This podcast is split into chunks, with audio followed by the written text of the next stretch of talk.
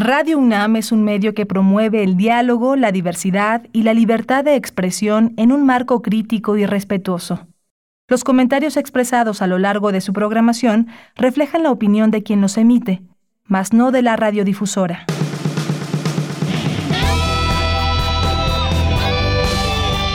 Prisma RU. Relatamos al mundo.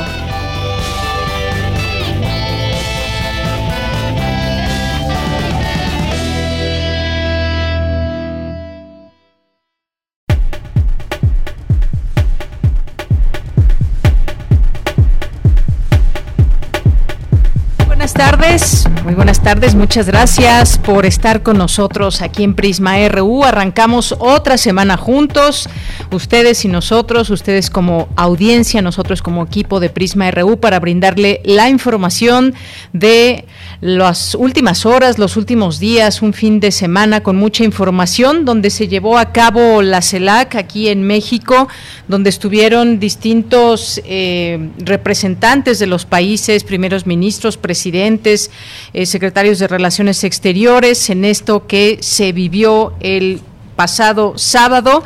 Muy interesantes algunas de las propuestas que se hicieron ahí, algunas de las ponencias que hubo de los distintos países, algunas diferencias también que se dejaron ver en esta comunidad de estados latinoamericanos y caribeños, donde pues eh, México tiene está a cargo de esta CELAC por un periodo determinado, posteriormente pues eh, habrá un cambio, pero ¿qué se dijo y qué dijeron los países? Haremos aquí un análisis, un análisis con la doctora Cristina Rosas, que es eh, internacionalista, que es doctora de estudios latinoamericanos. Ahí como que me dejé de escuchar. Espero que todos allá me estén escuchando.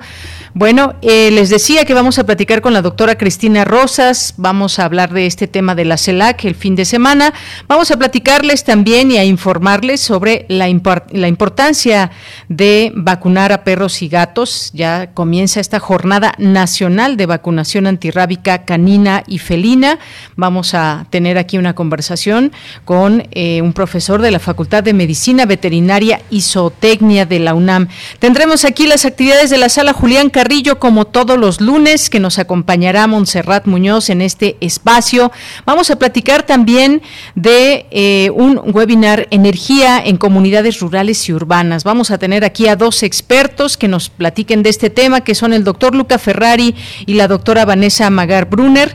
Vamos a tener hoy lunes cartografía Geografía RU, información nacional, internacional, de cultura y más. Así que quédese con nosotros en esta, en esta emisión informativa a través del 860 de AM, a través del 96.1 de FM y también lo invitamos a que sea parte de esta comunicación que hacemos con ustedes a través de nuestras redes sociales en arroba Prisma RU en Twitter, Prisma RU en Facebook.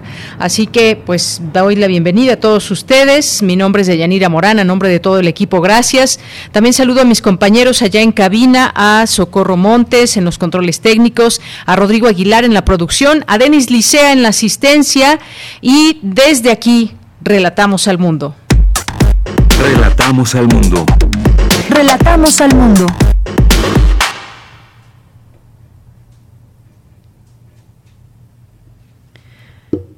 Bien, pues en resumen, en resumen, en este día, lunes, lunes 20 de septiembre del año 2021, en la información universitaria sobre el uso y aprovechamiento de la cannabis, el primer paso es la regulación, señala Enriqueta Molina al participar en el seminario Cannabis y Propiedad Intelectual.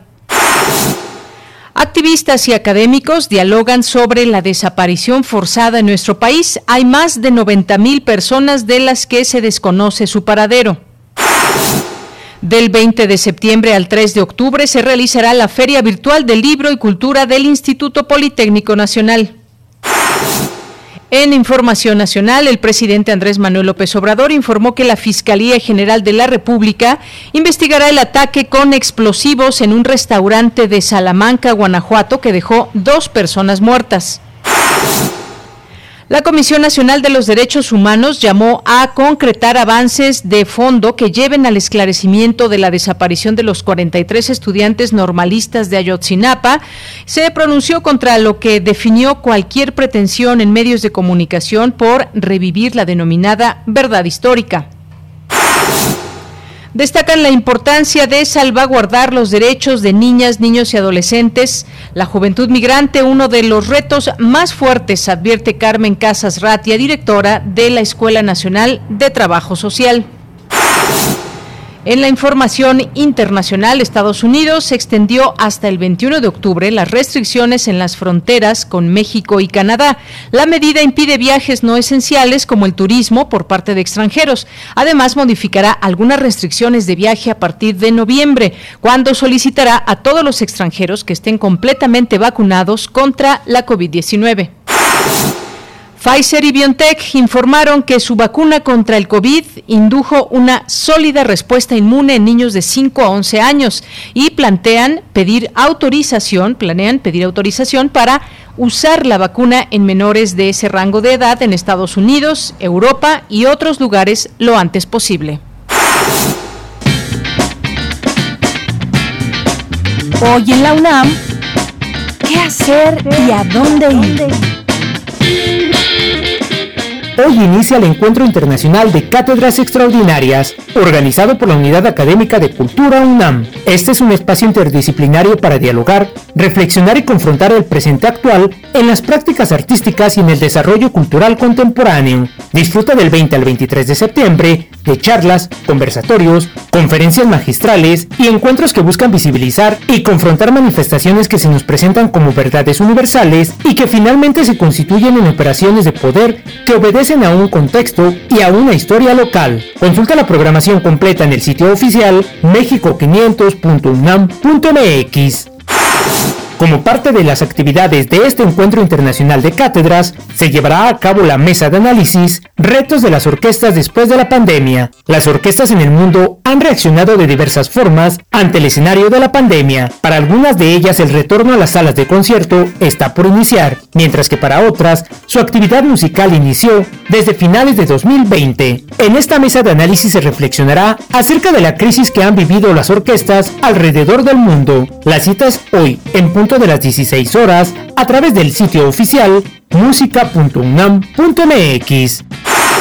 Recuerda que hoy tienes una cita con la serie Conciencia, Psicología y Sociedad, coproducción de la Facultad de Psicología y Radio UNAM, que busca difundir la ciencia psicológica y su relevancia social para fortalecer el reconocimiento de esta disciplina como una ciencia. En el programa de hoy se hablará sobre los aspectos psicológicos, tales como el aprendizaje, las emociones y la cognición, que influyen de manera directa en el desarrollo de la migraña y las implicaciones que tienen en su tratamiento y rehabilitación de quienes la padecen. Se contará con la participación de Moisés Rodríguez Olvera, maestro en psicología con residencia en neuropsicología clínica por la Facultad de Psicología de la UNAM. La cita es hoy, en punto de las 18 horas, a través de nuestras frecuencias 96.1 de FM y 860 de AM. Disfruta de nuestra programación sonora y recuerda que la pandemia de COVID-19 aún no ha terminado. Continuemos con las medidas sanitarias recomendadas para evitar un contagio.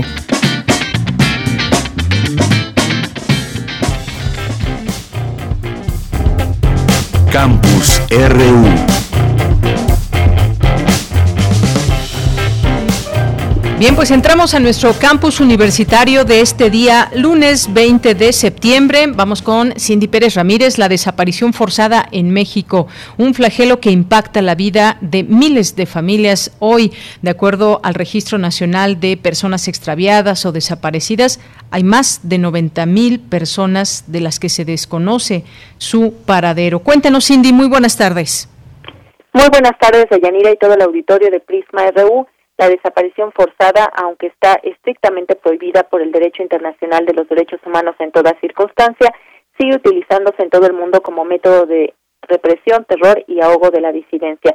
Priva a las familias y a las comunidades del derecho a conocer la verdad sobre sus seres queridos, a que se obliga a rendir cuentas a la justicia y a la reparación. Ante este panorama, el Instituto de Investigaciones Sociales de la UNAM organizó el encuentro diálogos sobre la desaparición forzada en México.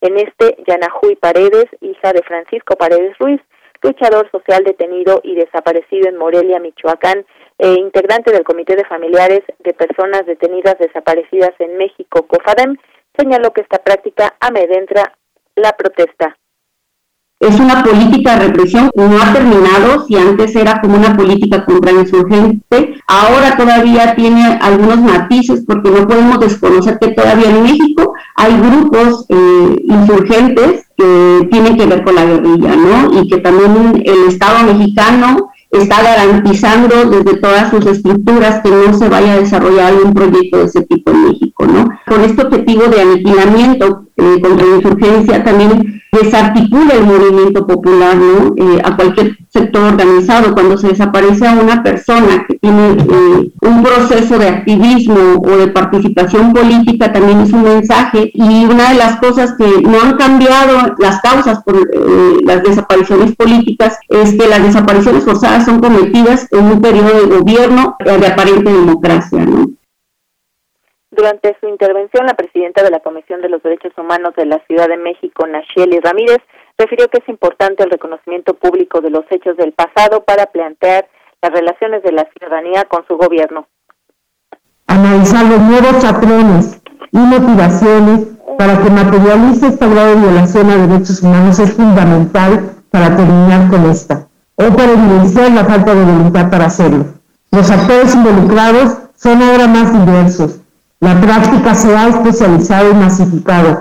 Los nuevos flancos son los líderes y lideresas comunitarios que buscan frenar los abusos con motivo de los megaproyectos o intereses económicos, así como de periodistas que han estado investigando temas de violencia, impunidad o corrupción. Desde 2019 se han llevado a cabo más de 1.700 jornadas de búsqueda. Se requieren registros de Procuración de Justicia, Fiscalía de Investigaciones, y persecución del delito en materia de desaparición forzada de personas y la desaparición cometida por particulares y búsqueda de personas desaparecidas. Deyanira, este es el reporte del diálogo de académicos e integrantes de colectivos acerca de la desaparición forzada en nuestro país. Bien, Cindy, muchas gracias por la información. Muy buenas tardes. Muy buenas tardes, gracias Cindy. Un tema sin duda muy, muy importante que debe seguir siendo visible. ¿Cuáles son las causas de desaparecer a personas, la represión, el terror? Y luego, ¿cómo se busca quién o quién los desaparece, por qué, cuáles son las razones, cómo se llevan a cabo las investigaciones, quiénes son los actores involucrados, decía una de las académicas, cada vez hay más diversidad de esos, esos actores involucrados en una desaparición eh, de personas, en una desaparición que puede ser forzada, alcanza la justicia, está armado, bien armado el aparato de justicia para llevar justicia a todas las familias que están buscando algún familiar. Quedan ahí las preguntas. El caso es que hay más de 90 mil personas de las que Hoy en día se desconoce su paradero. Vamos ahora con Dulce García. Destacan la importancia de salvaguardar los derechos de niñas, niños y adolescentes. La juventud migrante, uno de los retos más fuertes, advierte Carmen Casas Ratia, directora de la Escuela Nacional de Trabajo Social. ¿Qué tal, Dulce? Muy buenas tardes. Adelante. Así es, Deyanira. Muy buenas tardes a ti al auditorio. Deyanira, el confinamiento doméstico se ha convertido en un factor más que impide que se garanticen los derechos fundamentales de niñas, niños y adolescentes a lo que se suma el miedo, la depresión, el estrés y la inseguridad, y lo cual ha llevado a su vez al aumento de casos de abuso y de violencia intrafamiliar en aquellos hogares donde de por sí desde antes de la pandemia de Yanira ya existía algún riesgo. Otra situación es que las niñas, niños y adolescentes pasan más tiempo en Internet, lo cual los ha colocado en una posición de vulnerabilidad ante el acoso cibernético. Por ello, y con la intención de contribuir a dar soluciones a esta situación desde diferentes escenarios de intervención social, la Escuela Nacional de Trabajo Social llevó a cabo el foro Los derechos de la niñez importan, retos y desafíos para el trabajo social ante la pandemia. Ahí estuvo presente de Yanira la maestra Carmen Casarratia, quien es directora de dicha instancia universitaria, y dijo que el trabajo social debe trazar nuevas respuestas, nuevas estrategias e intervenciones socioemocionales ante estas situaciones. Escuchemos ese reencuentro tiene que derivar y expresarse en otros escenarios de paz, de diálogo y de desarrollo intergeneracional e intercultural y humanitario. Esto nos podrá llevar a la creación de espacios individuales, familiares y humanitarios, no solo en términos de vínculos relacionales renovados, sino también en calidad de las conversaciones, en consecuencia mutua de derechos y libertades de las y los demás de salud vital de las niñas, niños y adolescentes para que podamos potenciar sus proyectos de vida y sobre todo de felicidad. Y bueno, Deyanira, como lo comentabas en un inicio, la maestra Casas Ratia destacó que uno de los desafíos más fuertes será el de atender a la juventud migrante. Escuchemos qué fue lo que dijo desafiada por el racismo, la xenofobia y la vulneración de sus derechos, frente a cada vez más demostraciones de incomprensión social y negación humanitaria de sus derechos humanos, a luchar por su vida, su libertad y un espacio en nuestro mundo. Deyanira, recordemos que desde 2020 la Comisión Nacional de los Derechos Humanos había advertido que los impactos de la emergencia sanitaria se estaban viendo reflejados en el incremento de solicitudes de intervención de dicha comisión ante los actos u las omisiones de las autoridades y se advirtió sobre todo sobre el grave efecto físico, emocional y psicológico de la pandemia en niñas, niños y adolescentes, además de haberse formulado también un llamado a los estados nacionales a proteger los derechos de los menores.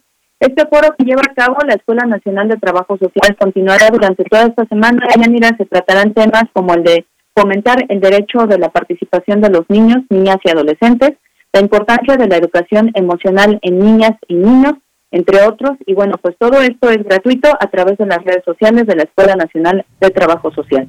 Esta es la información. Muchas gracias, Dulce. Muy buenas tardes. Gracias a ti, buenas tardes. Hasta luego, muy buenas tardes. Pues ahí está este tema de las niñas, niños y adolescentes, este punto de la juventud migrante y la negación humanitaria muchas veces que eh, a la que se están enfrentando. Y esto nos va conectando a temas porque también en ese paso de los migrantes luego hay desapariciones, desapariciones forzadas y luego también vemos lo que está sucediendo en algunas partes del mundo, como el caso de Estados Unidos, que ha comenzado desde ayer a deportar a, migrantes haitianos, cientos de, migrantes haitianos que estaban en un campamento ahí en Texas. Eh, tras un cruce masivo en la frontera y están siendo ya deportados a sus países. Estos problemas que siguen prevaleciendo, que preocupan y que tanto ocuparán en las agendas de quienes tienen en sus manos poder resolverlo. Vámonos ahora a nuestra siguiente información con mi compañera Virginia Sánchez. 8.400 hispanoparlantes han cursado el programa Bachillerato a Distancia de la UNAM Vicky, cuéntanos, muy buenas tardes, adelante. Hola, ¿qué tal, Deya? Muy buenas tardes a ti y al auditorio de Prisma RU. Así es, pues el programa de bachillerato a distancia, que forma parte de la Coordinación de Universidad Abierta, Innovación Educativa y Educación a Distancia de la UNAM, ha logrado a nivel mundial tener 8.400 egresados quienes cursaron la educación media superior desde cualquier lugar con acceso a Internet y de manera gratuita. Esto lo señaló Guadalupe Vadillo Bueno, directora de de UNAM al participar en la conferencia con un pie en la UNAM. Te esperamos en el bachillerato 100% en línea de la cuarta semana binacional de educación, donde también aseguró que estos universitarios y egresados hispanoparlantes pues se encuentran en todos los continentes y son ellos mismos, dijo, quienes promocionan este programa al dar buenas referencias del mismo. Este programa interdisciplinario que inició en 2007, conformado por 24 asignaturas se cursan durante cuatro semestres y su objetivo es apoyar a los mexicanos y mexicanas y demás hispanoparlantes que viven fuera de México para que puedan realizar sus estudios de nivel medio superior y con ello contribuir a disminuir el rezago educativo en este nivel. A esta instrucción puede acceder cualquier persona de cualquier edad, contará con textos, videos y audios en español atractivos y actualizados. Además tendrá atención personalizada de un asesor, un tutor certificado y un gestor, así como la posibilidad de tener pase reglamentado a las licenciaturas en la línea de la UNAM. Entre las materias que se imparten están narrativa y exposición, geometría analítica, medio ambiente bioética, literatura, problemas filosóficos, ciencia de la salud y una optativa. Y bueno, pues para más información y verificar esta convocatoria se puede consultar la página electrónica www.bunam.unam.mx o bien solicitar información al correo infobunam.unam.mx y también se puede ingresar, ya sabes, al Facebook en estas eh, desde arroba bunam-mx. De ella, pues esta es la información. Vicky, muchas gracias y muy buenas tardes. Buenas tardes. Continuamos. Porque tu opinión es importante, síguenos en nuestras redes sociales, en Facebook como Prisma RU y en Twitter como arroba PrismaRU. Bien, continuamos. Es la una de la tarde con 23 minutos. Les decía que el fin de semana se reunieron aquí presidentes, ministros, representantes de los gobiernos de la comunidad de estados latinoamericanos y caribeños en esta sexta cumbre de la CELAC y donde escuchamos ahí distintos posicionamientos, escuchamos algunas eh, propuestas y pues bueno, estuvo encabezada por el presidente de México, Andrés Manuel López Obrador, estuvo también el canciller Marcelo Ebrard, estuvo por parte de la CEPAL eh, eh, Bárcena, se me fue ahorita su nombre.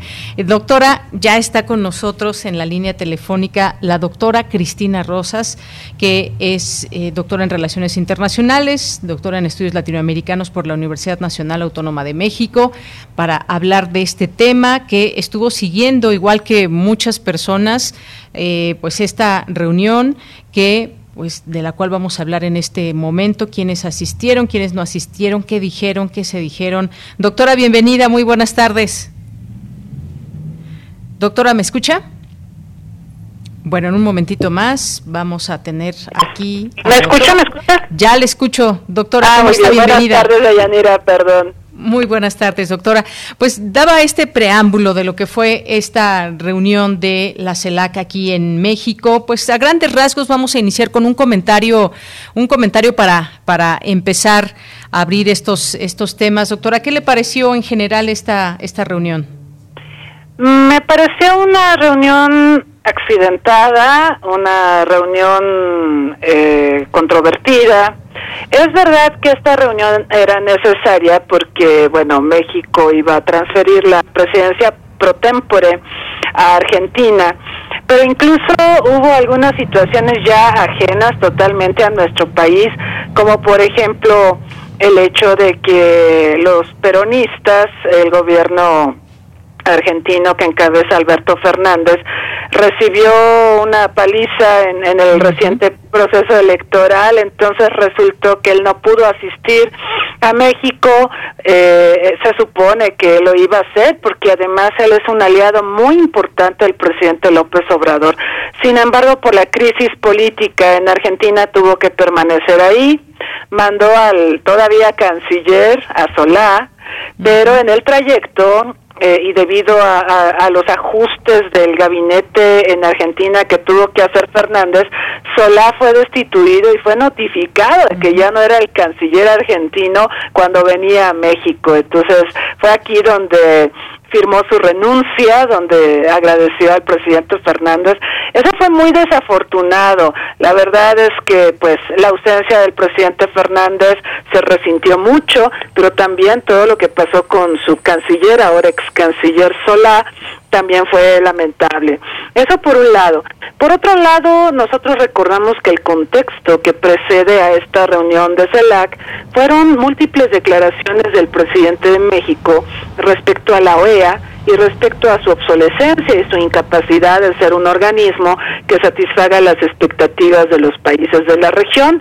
Se había dicho previamente, y esto lo dijo el canciller Ebrard, eh, previo a, a, la reunión de CELAC, que esta reunión de CELAC iba a ser una suerte de foro para analizar propuestas alternativas a la OEA o para plantear algunos cambios en, en, aquella institución. Sin embargo, este sábado, cuando se llevó a cabo la cumbre de CELAC, el tema de la OEA no se tocó. Eh, enseguida, pues está el tema de, de la terrible por polarización política que hay en América Latina. Hay que recordar que en CELAC participan 32 países, deberían de ser 33, pero Brasil se retiró en enero del año pasado porque tiene fuertes discrepancias con Cuba, con Venezuela y ha decidido no participar. En este foro, lo cual es muy lamentable porque nosotros sabemos de la importancia de Brasil, es la economía más relevante en América Latina y por supuesto es un país eje en el cono sur, eh, así que su ausencia también se resiente. Y respecto a la cumbre de CELAC de Yanira, pues comentarle, hubo 16 jefes de Estado que no asistieron esto también le resta, obviamente, brillo a la reunión. Eh, no asistieron por distintas circunstancias, pero sí observamos una polarización adicional debido a la presencia del presidente de Cuba, Díaz Canel, y del presidente de Venezuela, Maduro y también vimos en esta reunión como los presidentes Mario Abdo de Paraguay, Guillermo Lazo de Ecuador y sobre todo Luis Lacalle de Uruguay increparon a Maduro y se desató una serie de dimes y diretes que también le restaron brillo a la reunión. Así es, eh, doctora. Y bueno, en, este en este sentido, sí, justamente uno de los planteamientos será hablar sobre este papel que desempeña la Organización de Estados eh, Americanos. Y bueno, pues el primero en hablar que fue el presidente de Bolivia, Luis Arce, hizo alusión a esto, criticó a la OEA por actuar contra principios de democracia a través de injerencias. Vaya un poco esa relatoría de lo que pasó en su en su país hace hace algunos meses meses ya y las elecciones que hubo, de las cuales pues él salió vencedor. Y algo que yo escuché en la mayor parte de los discursos, doctora, fue este tema de, de ponerse en contexto de lo que ha sucedido con la pandemia y las vacunas, los medicamentos, el mecanismo COVAX, que me parece que casi todos los que aludieron a él, pues hicieron una, una crítica que había sido pues eh, insuficiente este mecanismo para que lleguen las vacunas a los distintos países. Esta suerte, digamos, un poco de, reclamo de, que se hizo en el marco de esta, de esta reunión y bueno, pues que lo ligo también con las conclusiones que dio eh, Alicia Bárcena de la, de la CEPAL en torno a este, a este punto. Me parece que ahí en este aspecto sí hubo una cierta, digamos, unión o una, eh, un cierto sentir que engloba a los distintos gobiernos, el tema del rezago de las vacunas, doctora. Sí, así es. Este es un tema muy preocupante porque sabemos que en el mundo ha habido acaparamiento, que no hay un acceso equitativo, que hay países que son dejados en un segundo plano en el abastecimiento de vacunas y bueno, en CELAC se habló de las vacunas como bienes públicos globales. Sin embargo, no se habló y, yo creo que eso sí se le puede reprochar a los participantes de fabricarlas y distribuirlas. Nosotros sabemos que, por ejemplo, México y Argentina, Brasil también, estamos negociando con los proveedores para poder fabricar aquí con las fórmulas de, de las farmacéuticas, poder fabricar en nuestros países las vacunas, pero sigue pendiente el tema también de capacidades científico-tecnológicas para que seamos más autónomos en este tema. Digo, de Yanira, hay que asumirlo. Esta no es la última pandemia. Esta es una pandemia muy severa que nos marca, por supuesto, por, por las condiciones en que se ha producido, por su agresividad, por, por el nivel de contagio que, que tiene el SARS-CoV-2. Pero lo cierto es que habrá otras pandemias y va a ser muy importante que estemos mejor preparados. Entonces, yo deploro que si bien se habló en CELAC, en esta cumbre, de la importancia de una distribución equitativa de las vacunas y de que son bienes públicos globales, cosa que todos suscribimos, también es verdad que tenemos que avanzar en el tema de fabricarlas y distribuirlas y quizá negociar licencias obligatorias. La Organización Mundial del Comercio está muy en la línea de posibilitar que eh, las empresas farmacéuticas eh, cedan derechos de propiedad intelectual, cedan licencias para que los países menos adelantados puedan en un momento dado fabricar con las fórmulas de, estas farmacéuticas las vacunas y garantizar su accesibilidad. Este tema debió tratarse, no fue así.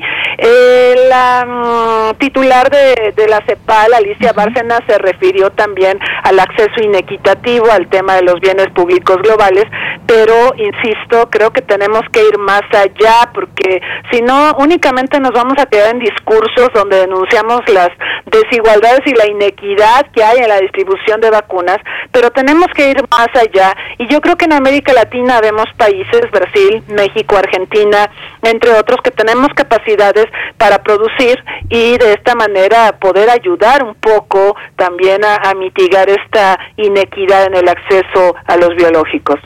Efectivamente, pues sí, para hablar de acuerdos y específicamente sobre este tema, pues sí, se hicieron ahí algunos pronunciamientos. Hubo un documento que la propia Alicia Bárcena entregó a los, a los presentes y en donde ella hablaba de lo que se puede hacer en el corto plazo, en el mediano. En el corto, pues se requieren las vacunas para detener esta pandemia. Y en el mediano, pues habló de un eh, mercado estable, una producción local y, y dio un porcentaje donde dijo que más del 80% de medicamentos vienen del exterior. Esto pues haciendo alusión a que, ¿y qué pasa en, en la región? Hubo estos eh, discursos donde hacían alusión a la fortaleza que se puede tener como región. En este momento, a ver si recuerdo quién, quién lo dijo por ahí, eh, que tomó, tomó como ejemplo lo que sucede en la Unión Europea y esta unión pese a ideologías que puedan tener diferentes y que por qué no hacer una integración latinoamericana. Si no recuerdo, si no me recuerdo fue Guillermo Lazo de, Ecuador, habló de una eh, reunión que conlleve que conlleva intereses comunes hizo esta, esta referencia, cómo hacer los, eh, estos lazos en beneficio de los ciudadanos, más allá de las diferencias ideológicas de partidos que pueda haber. Este es un punto importante que me pareció, el que hablaran todos sobre este mecanismo COVAX. Y otro de los temas que pusieron en la mesa también una buena parte de los ponentes, doctora, fue el cambio climático me pareció ver una, una preocupación. ¿Qué es lo que vio usted con referente a este, este tema? El tema del cambio climático está muy empoderado en la agenda global.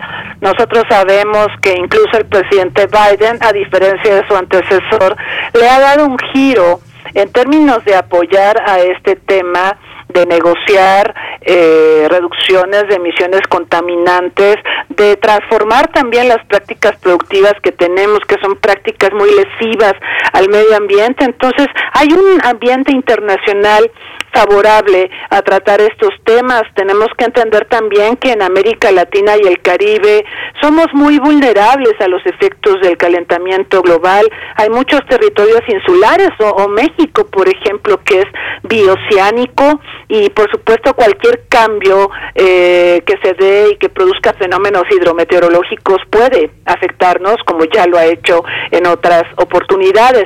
Ahora, es verdad que, el cambio climático también requiere un esfuerzo, inversiones, eh, modificar tecnologías, modificar prácticas energéticas que tenemos en la región y, y creo que ahí también hay un rezago importante. Eh, tenemos que apostarle más a energías limpias. Nosotros sabemos que lamentablemente en México se va, eh, se está dando un apoyo, se va en una dirección contraria a las energías limpias, se está apoyando las tecnologías más contaminantes, hidro carburos, combustibles fósiles y hay muy poco apoyo a energía solar, a energías como la nuclear, etcétera y, sería importante que también pudiéramos concertar en la materia. Es, es un tema de interés común. Vaya, yo deploro mucho la ausencia de Brasil, porque Brasil tiene la Amazonía, bueno, a pesar de que también la comparte con otros países vecinos, pero digamos, la mayor parte de la Amazonía pues eh, se encuentra en territorio brasileño y la Amazonía es un pulmón del mundo. Desafortunadamente la Amazonía padece por deforestación, padece por tráfico de maderas preciosas, eh, se atenta también contra los estilos de vida de de las comunidades autóctonas. Entonces, tenemos serios problemas, sería muy bueno tratar de concertar en la materia y, por supuesto, recuperar a Brasil. Eh, yo parto de la idea de que sí es importante, a pesar de las diferencias políticas que tenemos, sumar, porque polarizados no vamos a, llegar muy lejos. El mundo está muy fragmentado y dividido. Esto incluso la propia pandemia lo ha favorecido. Pero tendríamos que eh, recordar, ya lo ha dicho el secretario general de Naciones Unidas, lo han dicho varios mandatarios, eh, grandes figuras públicas y, y bueno, incluso celebridades, que nadie está a salvo hasta que todos estemos a salvo. Entonces, en el tema ambiental, en el tema sanitario, en el tema económico, en el tema laboral tenemos que sumar y, bueno, yo espero que en reuniones subsecuentes de CELAC se pudiera recuperar eh, estos elementos comunes sobre las diferencias que hasta el día de hoy son las que lamentablemente han prevalecido y nos tienen muy divididos, fragmentados y sin estrategias de salida ante los retos globales. Efectivamente, doctora, fue muy interesante poder escuchar este, en esta reunión, escuchar a los distintos representantes de los países. Sin duda es muy rico como, como ciudadanos poder escuchar, pero de ahí a pues los logros que puedan hacerse, pues también será importante, como usted decía, no solamente escuchar esos discursos, sino que realmente exista una cohesión y un interés eh, general eh, de estos distintos temas que se plantearon. Si, si le parece bien, vamos a escuchar lo que dijo en este marco también una parte importante el presidente Andrés Manuel López Obrador, una petición que le hace a, Joe Biden, en donde pues también habló de que junto con Estados Unidos y Canadá se pueda fortalecer el mercado interno del continente. Vamos a escucharlo. ¿Acaso no tendría el presidente Biden el apoyo del Congreso de Estados Unidos para destinar recursos en beneficio de los pueblos de nuestra América y reducir la desigualdad y la violencia en la región, causas principales de desosiegos sociales y de flujos migratorios. Imaginemos, por ejemplo, el gesto de buena voluntad que significaría otorgar vacunas a la mayoría de los países de América Latina y el Caribe que no han podido proteger a sus pueblos frente al COVID por falta de recursos económicos. Estoy seguro que el presidente, el primer ministro de Canadá, Justin Trudeau, estarán atentos a las propuestas de consenso que logremos establecer en este foro para actuar en bien de nuestros respetables pueblos. Bien, pues ¿cómo, cómo vio estas, estas palabras en torno al tema de las vacunas y del apoyo que se pueda recibir de un país como Estados Unidos, doctor? Es que, mire, Deyanira, por un lado el presidente pidió el fin del embargo a Cuba, que es algo con lo que todos estamos de acuerdo. Esta es una petición que incluso se vota en la Asamblea General de Naciones Unidas, que por cierto ya está comenzando la nueva Asamblea General. Y el, uno de los temas que invariablemente cada año se toca es el fin del embargo a Cuba. Está muy bien, está muy bien y, todos estamos de acuerdo en que el embargo debe terminar. Pero pareciera que el contexto que rodea a la reunión de CELAC es de darle un protagonismo a Cuba eh, cuando pues Estados Unidos eh, sabemos tiene pues una relación complicada con este país y también recordar que México tradicionalmente ha sido un una suerte de mediador entre Estados Unidos y Cuba. Este rol de mediador ha sido benéfico para nosotros, nos ha permitido eh, estar en contacto con Cuba, hablar con, con Cuba, tener relaciones con Cuba, sobre todo de tipo político, porque el comercio desafortunadamente pues no, no se ha incentivado.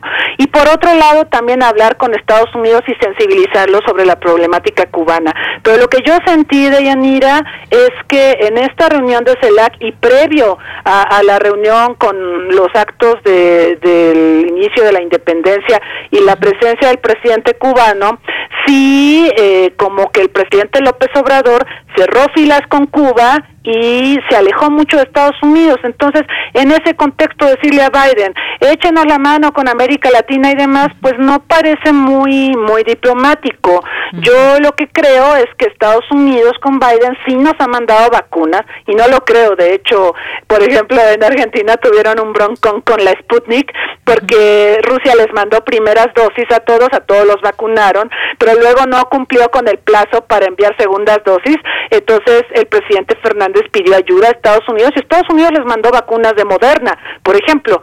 Y, y bueno, Estados Unidos, usted lo sabe, de Yanira, ha llegado a un punto donde ha inmunizado a buena parte de su población y entonces también hay esta situación de disponibilidad de vacunas que es importante usar cuanto antes porque también tienen una fecha de caducidad. Entonces nos ha estado mandando a los distintos países vacunas. Supe, por ejemplo, que en Coahuila está, está vacunando el estado de Texas a adolescentes mexicanos. Eso se me hace muy padre que bueno. Ojalá hubiera un compromiso más, más definitivo, ciertamente, y, se pudiera dar una mayor cobertura y accesibilidad a las vacunas. Pero yo insisto, la postura de México me parece un poco extraña, porque eh, yo creo que siempre hemos sabido ser un interlocutor y un mediador en la relación entre Cuba y Estados Unidos, y ahora eh, estamos enemistándonos con Estados Unidos y cerrando filas con Cuba, y, y la verdad eso puede tener un costo político muy grande para nuestro país.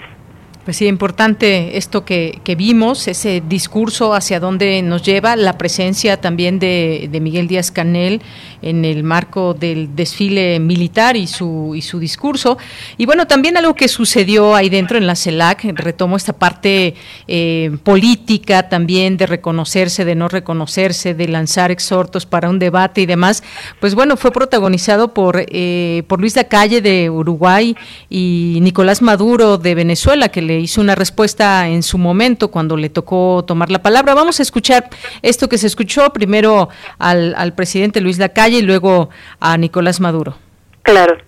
Y por supuesto con el respeto debido, cuando uno ve que en determinados países no hay una democracia plena, cuando no se respeta la separación de poderes, cuando desde el poder se usa el aparato represor para callar las protestas, cuando se encarcelan opositores, cuando no se respetan los derechos humanos, nosotros en esta voz tranquila pero firme debemos decir con preocupación que vemos gravemente lo que ocurre en Cuba, en Nicaragua y en Venezuela.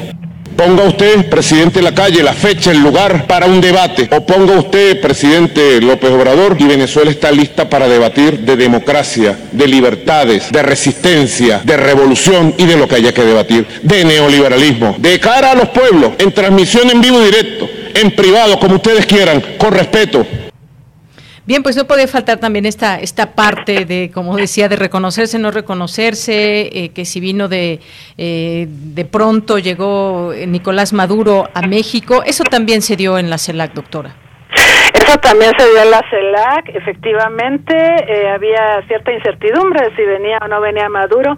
Al final vino y, bueno, ocurrió lo que suele descarrilar este tipo de reuniones, las polarizaciones. Me acuerdo tanto de Hugo Chávez cuando en una de las cumbres iberoamericanas, seguramente usted también lo recuerda de Yanira, este, empezó a despotricar y el rey de España le dijo, ¿por qué no te callas? ¿no? Juan Carlos, en ese tiempo era, era el rey Juan Carlos.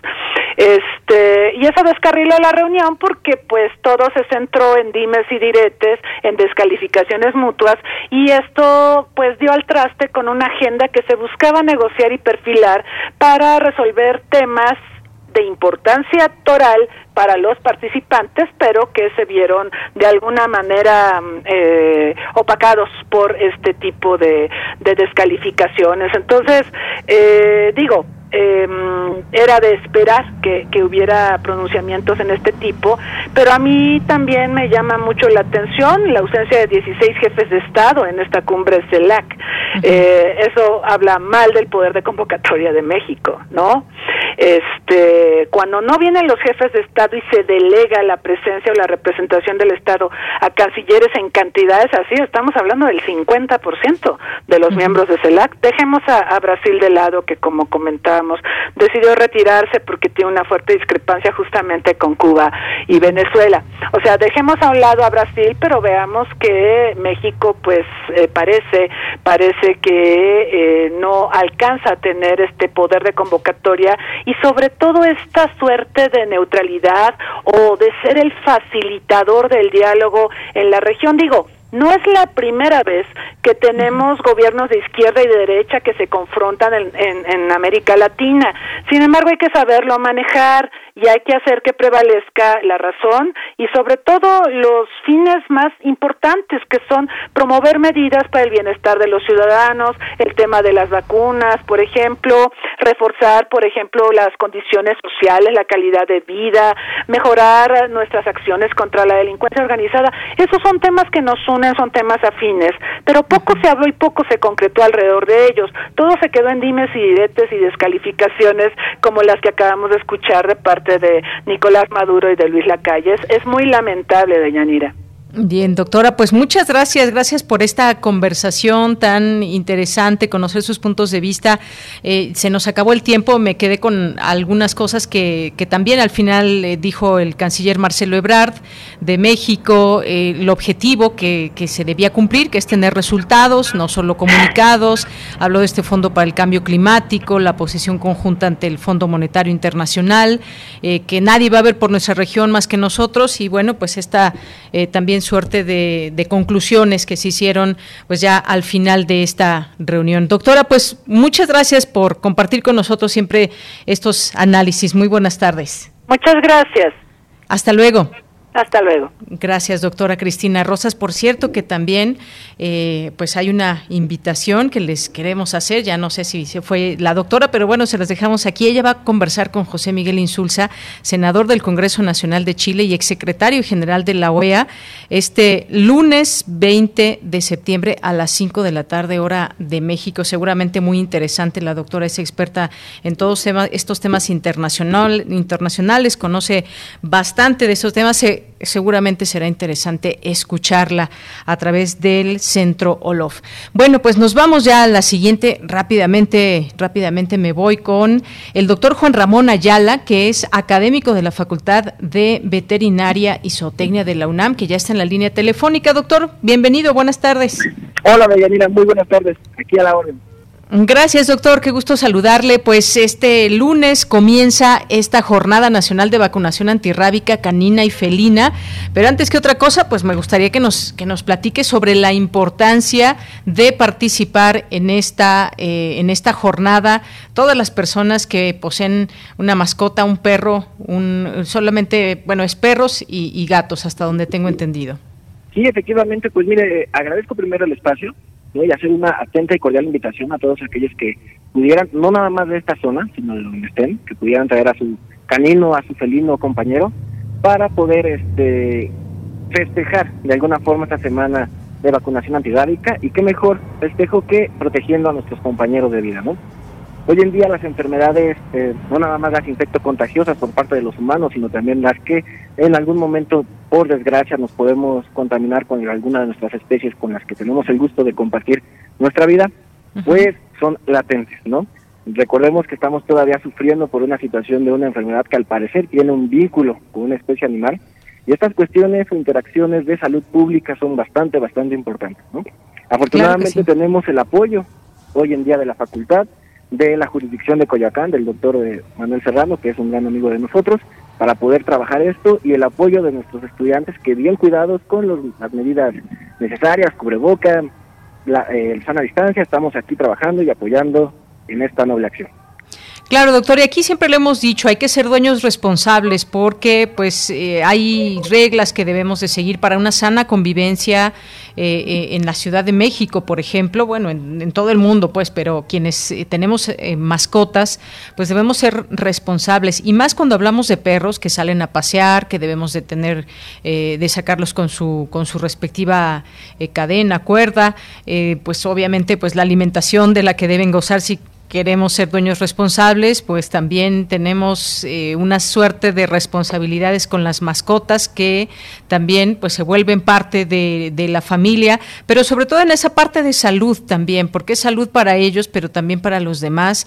Esta vacunación antirrábica es indispensable y sé que va a haber también eh, la posibilidad de que las personas puedan acudir ahí al estacionamiento de académicos de la Facultad de, de, de Veterinaria de Medicina Veterinaria y Zootecnia de la UNAM. Eh, me gustaría que nos dé más detalles, cuál es el horario, cuáles son las recomendaciones, doctor. Claro que sí. El horario estamos ahorita teniendo el gusto de recibirlos de las 9 de la mañana a 2 de la tarde aquí en el, en el, estacionamiento de académicos. Entonces, lo único que les pedimos es que puede entrar solamente una persona con cada uno de nuestros compañeros, su cubrebocas. En la entrada tenemos un filtro para que eh, reciban alcohol gel, tomamos la temperatura, pasan a una mesa de registro y automáticamente los pasamos a una de nuestras células de vacunación. Afortunadamente, y algo que comenta de ella, mira, es esa participación de la ciudadanía hoy en día en cuestiones de salud animal, ¿no? En esta cuestión de tenencia responsable también.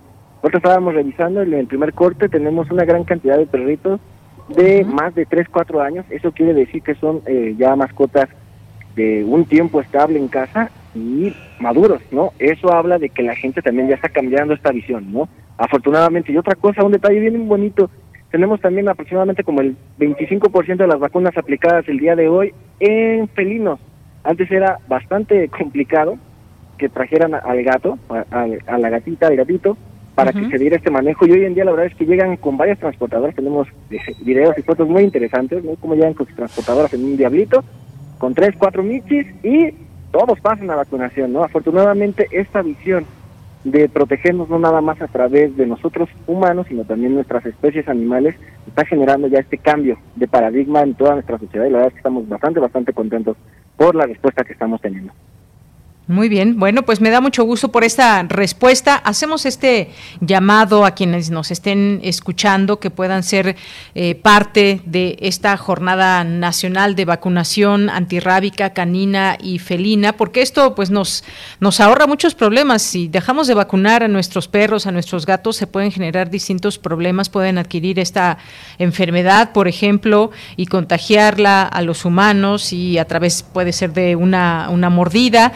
Que, pues, prevenir también está en nuestras manos, doctor. ¿Qué nos dice al respecto? No, efectivamente, eh, eh, la nueva visión holística que tenemos en salud pública, también tiene su parte en salud animal, es efectivamente la medicina preventiva. Podríamos estar abordando muchísimo gasto del presupuesto y ahorita con todo en boga, por ejemplo, también la reunión que ahorita comentaba en la anterior eh, entrevista, bastante, bastante importante, donde deberíamos estar eh, dirigiendo todas las visiones en cuestiones de medicina preventiva más que medicina curativa, ¿no? Creo que estamos haciendo bastante trabajo, no nada más en el sector animal, sino también en el sector público en cuestiones de salud humana. Y no hay nada más importante que apostarle hoy en día a la medicina preventiva, viendo pues desafortunadamente los impactos que estamos teniendo, no nada más en cuestión de pandemia, sino también importante en cuestiones de medio ambiente, ¿no? Entonces, pues, reiterar la invitación, les, les comentamos, estamos aquí toda la semana de 9 a 2 de la tarde aproximadamente, y pues van a ser bienvenidos. Eh, esperamos no hacerlos esperar mucho porque a veces nos cuenta un poquito la gente, pero los esperamos con los brazos abiertos, de Yanira. Muy bien, pues muchísimas gracias. Ahí ya hicimos esta invitación. Ya usted nos dijo todos los pormenores, la importancia, dónde, a qué hora, todo. Así que ya tienen eh, esta posibilidad quienes nos están escuchando, además que puedan correr la voz. Hay esta oportunidad que se presenta en el marco de la Jornada Nacional de Vacunación Antirrábica Canina y Felina de hoy lunes que comienza hasta el próximo viernes 24 de septiembre. Pues muchas gracias, gracias doctor Juan Ramón Ayala, gracias por estar aquí con nosotros y siempre bienvenido a este espacio. Al contrario, es un gusto y que tengan un excelente tarde y provecho para los que van a empezar a tomar sus alimentos. Claro que sí, doctor. Hasta luego. Muy buenas tardes. Bien, pues el doctor Juan Ramón Ayala es académico de la Facultad de Medicina Veterinaria y Zootecnia de la UNAM.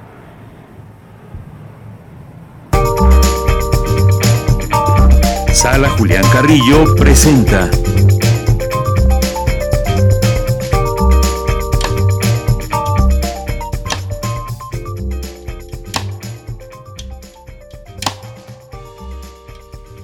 Lo que creo está más allá de lo que veo. Me quito el velo, abro el vuelo sin despegar los pies del suelo. Lo que creo está Hola Montserrat Muñoz, ¿cómo estás Monse? Buenas tardes. Hola, ¿qué tal? Deyanira, equipo de Prisma RU y por supuesto todos quienes escuchan Radio Universidad tenemos como todos los lunes buena energía, invitaciones para ustedes, sobre todo que nos sigan en el Facebook, Sala Julián Carrillo, el cual es el nombre de esta sección donde les contamos sobre nuestras actividades culturales, ya sea en línea o también radiofónicas. Bueno, pues seguimos invitándoles al curso de interpretación y lectura de textos impartido por la maestra de maestras y maestros, Elena de Aro. Ella es una excelente actriz de teatro, de cine, y bueno, este curso que se prepara como unas pocas veces en el año es muy especial porque bueno celebra el encuentro de personas que quieran desarrollarse en el arte de hablar, de interpretar algún texto, ya sea que siempre hayan querido ser con cuentacuentos o que tengan algún discurso, algo que ustedes, eh, bueno, pues requiera de su presentación en voz, en cuerpo, en presencia. Este es el curso indicado. Les estamos también poniendo a lo largo de la programación de Radio Universidad unos promocionales con los datos, con el dato del el correo y también, bueno, pues los teléfonos a los cuales ustedes pueden pedir informes. Si les interesa, les voy a dejar estos datos en un Twitter y bueno, el correo está por demás decirlo para que ustedes corran por pluma y por papel. Es cursosrunam.gmail.com cursosrunam.gmail.com son ocho sesiones y es los fines de semana, será en línea con un costo de recuperación donde si son alumnos o exalumnos de la UNAM o de la comunidad de Sinapam tienen un descuentazo.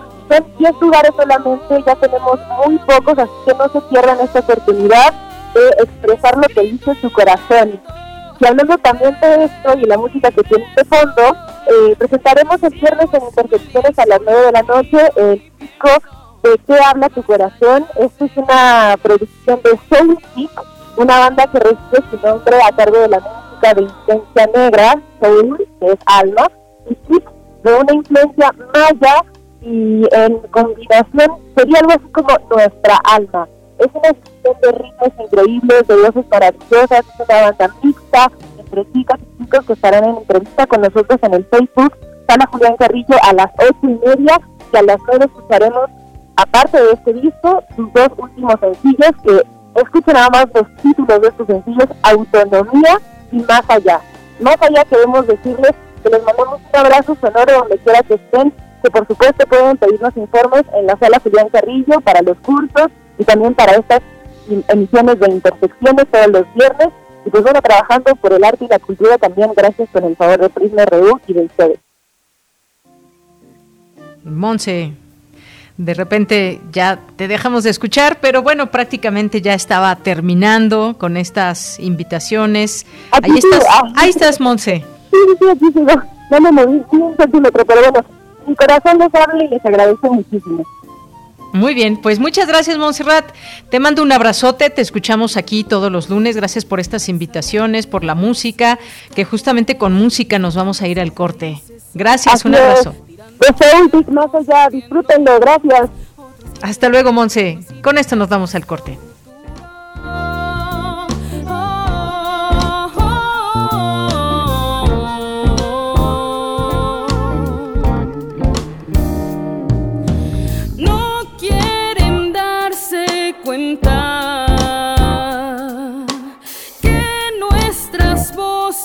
Sobrepasan cualquier plano oscuro, cualquier plano oscuro.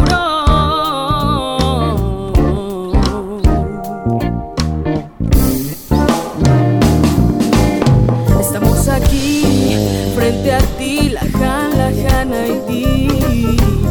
Estoy aquí, mírate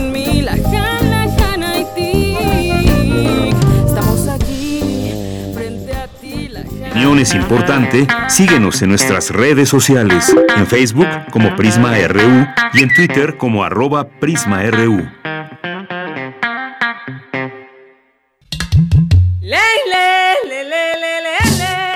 Cada lugar habitado por seres humanos tiene historia y cultura. La música emerge de la tierra como un tipo de planta según el clima. Se alimenta de costumbres, ritos, instrumentos, sensaciones y pensamientos. ¿Quieres escuchar los sonidos de la tierra? Iniciemos el camino sin brújula, todos los domingos de julio a las 18 horas por Radio UNAM. Conoce al mundo por su música. Radio UNAM, experiencia sonora.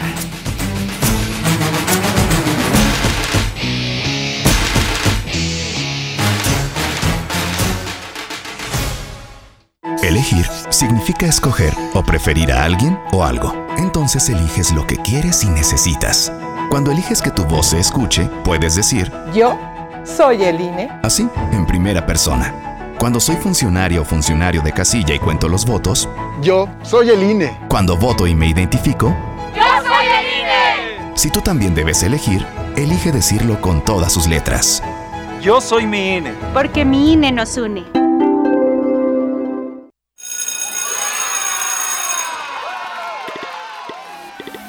Llegó el momento. Regresamos a la escuela. Usemos más los espacios abiertos. En los espacios comunes está señalizado el sentido del tránsito y en las sesiones de educación física, lávense las manos antes y después de las actividades. Eviten el contacto físico. Propicien actividades individuales. Porque es un lugar seguro, regresamos a la escuela. Gobierno de México. Mujer y medio ambiente la forma en la que nos van educando para ser hombres, para ser mujeres, se liga de manera muy cercana con los bienes naturales, con los recursos naturales. Y si de manera cotidiana vivimos desigualdades al acceder a muchos bienes, a muchos recursos, cuando hablamos de los bienes naturales, inmediatamente se ve. Seguimos construyendo igualdad. Sintonízanos este miércoles a las 10 de la mañana. Tenemos como invitada a la maestra Brenda Rodríguez, ambientalista feminista, que nos habla sobre mujer y medio ambiente. Escuchar y escucharnos, construyendo igualdad, octava temporada. Prisma RU. Relatamos al mundo. Mañana en la UNAM qué hacer y a dónde ir. Danza UNAM y la Unidad Académica de Cultura UNAM te invitan a participar en el taller Habitajes, prácticas para un habitar poético, que será impartido por el colectivo Giroscopio, Cuerpos, Comunidades, Cuestionamiento, cuyo objetivo es propiciar reflexiones en torno a la acción de habitar, de modo que los participantes identifiquen posibles caminos hacia un habitar más atento mediante el reconocimiento de su propio cuerpo. La fecha límite de registro es el próximo 30 de septiembre. Consulta la convocatoria completa en academicacultura.unam.mx. En diversos momentos de la historia, los pueblos indígenas han conseguido articular una fuerza política en esta lucha por sus derechos y territorios. Las distintas sociedades y gobiernos han pretendido descifrar esta lucha, pero pocas veces conocemos la versión de los pueblos originarios. Esta es la premisa de la charla Resistencias indígenas ante el proyecto neocolonial, organizada por la Cátedra Nelson Mandela de Derechos Humanos en las Artes y que forma parte de las actividades del Encuentro Internacional de Cátedras Extraordinarias. Las citas mañana martes 21 de septiembre, en punto de las 11 horas, a través de la cuenta oficial de Facebook de la Cátedra Nelson Mandela de Derechos Humanos en las Artes y del canal de YouTube de la Unidad Académica de Cultura UNAM. Como parte de la noche de museos virtual, el Colegio de San Ildefonso te invita a disfrutar de diferentes actividades en línea, como la presentación del proyecto de autogestión alimentaria Cochera en Servicio, que tiene el propósito de crear una comunidad que se relaciona de una forma distinta a la capitalista, donde el valor de los productos que intercambian se coloca en la confianza entre las personas y que nos invita a poner en práctica una manera diferente de obtener alimentos basado en el trueque. La cita es el próximo 29 de septiembre en punto de las 19 horas a través de la cuenta oficial de Facebook del Colegio de San Ildefonso. Disfruta de las actividades de los museos universitarios sin salir de casa. Para Prisma RU, Daniel Olivares Aranda.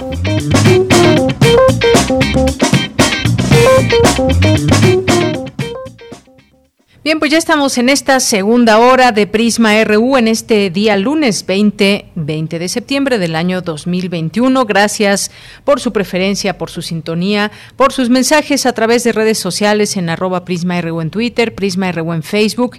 Muchas gracias a David Ortega que está en nuestras redes sociales ya cursando el último, el último semestre de Ciencias de la Comunicación allá en la FESA Catlán. Eh, muchas felicidades, muchas felicidades y gracias, David David Ortega por formar parte de este equipo que ya pronto pues pasará eh, pasará la batuta a otra persona, pero por lo pronto muchas gracias. Él nos acompaña todos los días, hace la labor en las redes sociales. Muchas gracias. Y hablando de redes sociales, pues aquí estamos leyéndolos con muchísimo gusto. Gracias a Rosario Durán Martínez por desearnos una buena semana. Oscar Sánchez, que nos dice, desde mi perspectiva ciudadana, considero que México, lejos de haber sido mediador en todo este tiempo, ha sido indiferente en la mayoría de aspectos políticos relativos a Cuba y su relación con Estados Unidos. Latinoamérica está desunida prácticamente desde hace mucho tiempo. Gracias por el punto de vista, Oscar Sánchez. Bienvenido. Jorge Fra también. Muchos saludos. Mario Navarrete aquí con las flores que han tenido pues eh, con esta lluvia esta posibilidad de florecer mucho, y con el cuidado por supuesto que se les da en casa. Muchas gracias gracias Mario.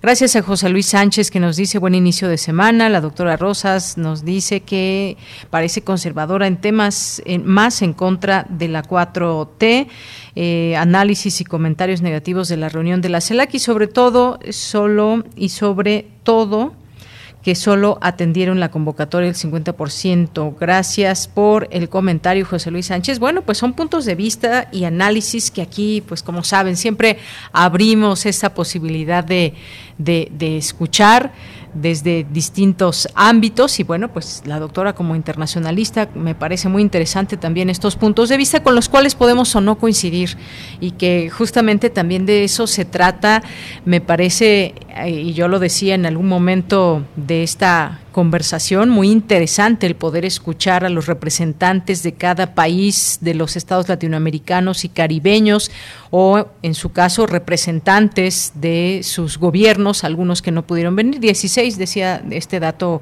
la doctora, que en algunos casos, bueno, pues ya sabemos que estaba pasando, por ejemplo, en Argentina, algunos otros que pues bueno, decidieron enviar a otra persona, pero siempre importante me parece conocer de cerca también como ciudadanos. Ojalá que pues muchas personas eh, interesadas hayan seguido esta reunión poco más de cinco horas eh, escuchar a los distintos eh, presidentes, representantes de sus gobiernos, la mayoría, por supuesto, en español, algunos que hablaron en inglés o, francés, y todos estos puntos a los que se refirieron, pero en lo que sí coincidieron, y me parece fue, por ejemplo, en este caso del tema de las vacunas, en, el, en este tema del cambio climático. Hay una preocupación regional, me parece, pero efectivamente para llevar a cabo acuerdos y dar seguimiento a ellos se necesita pues también mucho trabajo. Escucharlos es positivo, pero debe haber siempre un seguimiento a todo esto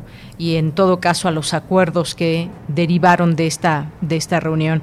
Gracias José Luis, gracias David Castillo, nos dice eh, es hermana de la doctora Laurian Jiménez, no, para nada ni por apellido. Gracias David Castillo.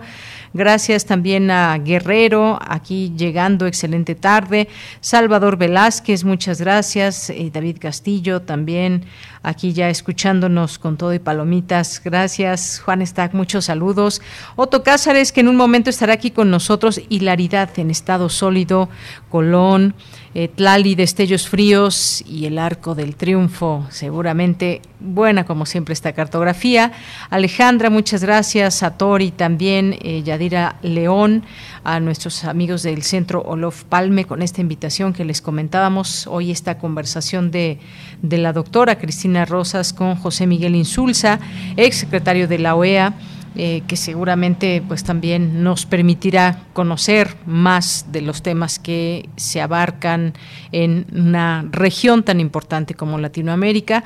Eh, Flechador del Sol, también muchas gracias al sur, muchas gracias y a todos ustedes que están presentes. Gracias por estar aquí con nosotros en Prisma RU en el 860 de AM y en el 96 en el 96.1 de FM.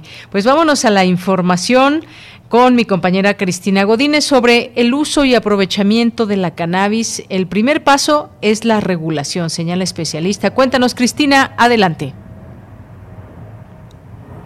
Hola, ¿qué tal, Deyanira? Un saludo para ti y para el auditorio de Prisma RU.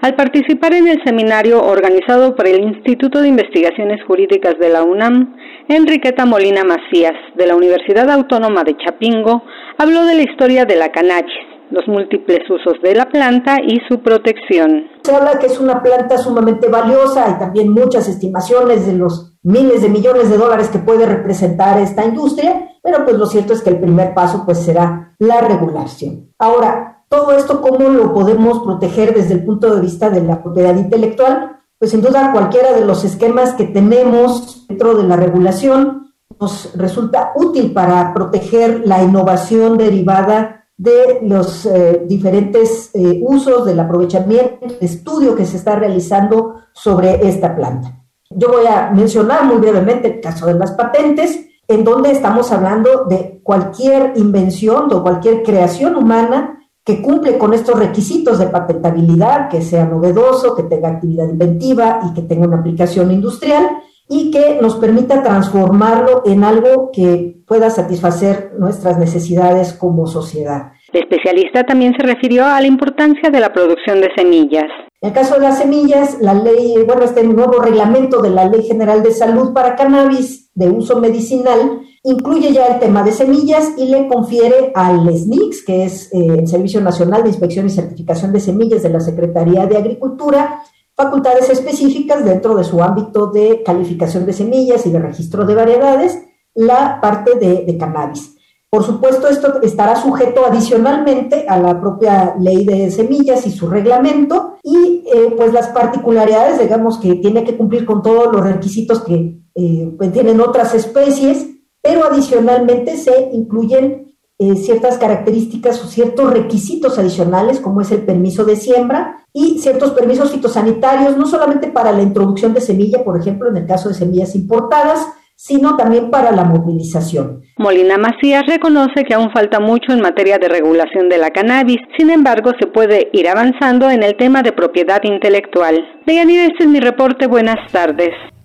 Gracias, Cristina. Muy buenas tardes. Nos enlazamos de nueva cuenta con mi compañera Virginia Sánchez. Inicia la Feria Virtual del Libro y la Cultura del Instituto Politécnico Nacional. Cuéntanos, Vicky, adelante.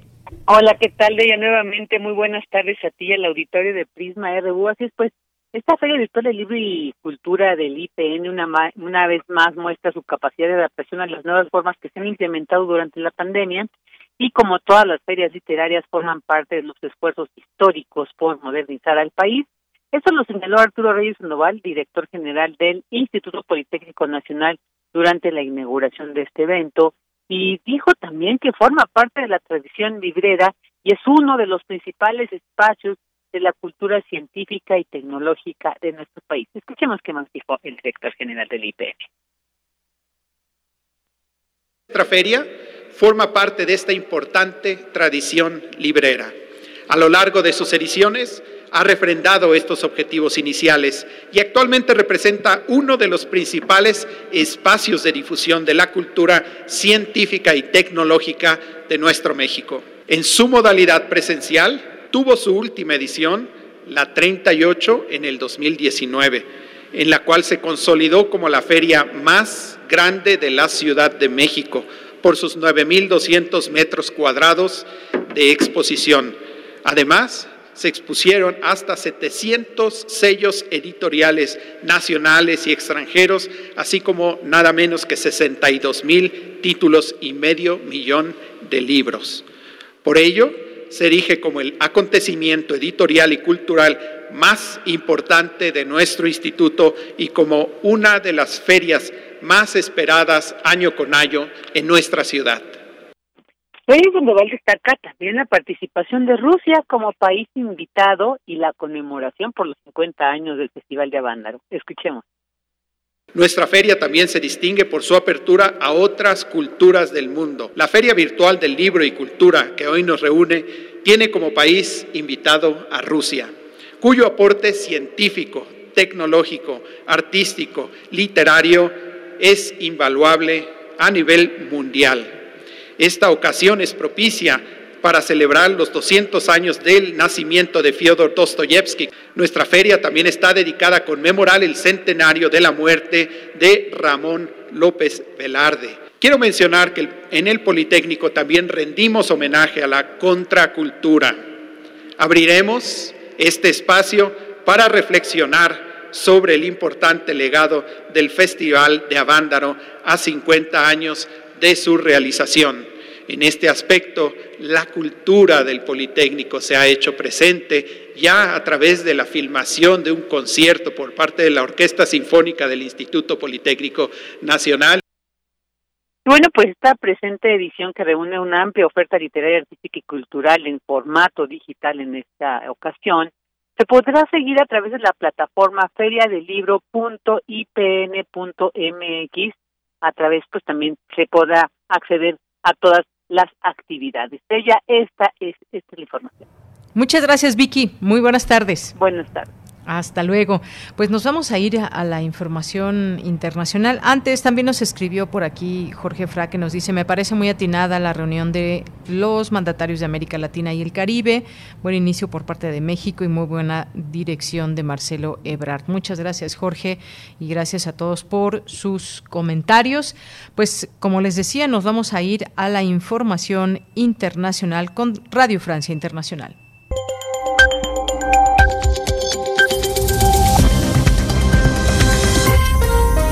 Bienvenidos a este flash informativo de Radio Francia Internacional. Remy Vivian en los controles. Hoy es lunes 20 de septiembre, 4 de la tarde en París. Vamos ya con las noticias.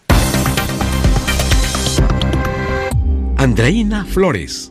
En Rusia, el presidente Vladimir Putin se regocija de la transparencia de las elecciones legislativas en las que ganó su partido, Rusia Unida, con el 46% de los votos o contra un 21% del Partido Comunista. Sin embargo, ha habido una buena cantidad de acusaciones de fraude, ilustradas incluso con videos que han circulado todo el fin de semana en redes sociales. Escuchemos a Iliam Nematov, presidente de los observadores electorales. El recuento de votos se realizó de acuerdo con los marcos legales. Francamente digo que la misión de los observadores no ha reportado ninguna violación sistémica grave que afecte los resultados de la votación. Y también en Rusia, un estudiante mató al menos a seis personas e hirió a otras 20 en un tiroteo el día de hoy en un campus universitario de Perm, en los Urales, antes de resultar él mismo herido y detenido. Elecciones legislativas hoy en Canadá. Se trata de comicios anticipados que tienen como protagonista al primer ministro Justin Trudeau del Partido Liberal, que se enfrenta a los conservadores en un intento por gobernar con mayoría parlamentaria. En Ruanda, Paul Rusesabagina, exdirector del Hotel Mil Collines, cuya historia inspiró la película Hotel Ruanda sobre el genocidio en ese país, fue declarado culpable de terrorismo el día de hoy. Rusesabagina denunció ferozmente al gobernante ruandés Paul Kagame como dictador y fue detenido en agosto de 2020. Su familia denuncia que la decisión de hoy no fue un fallo judicial, sino una orden directa del presidente.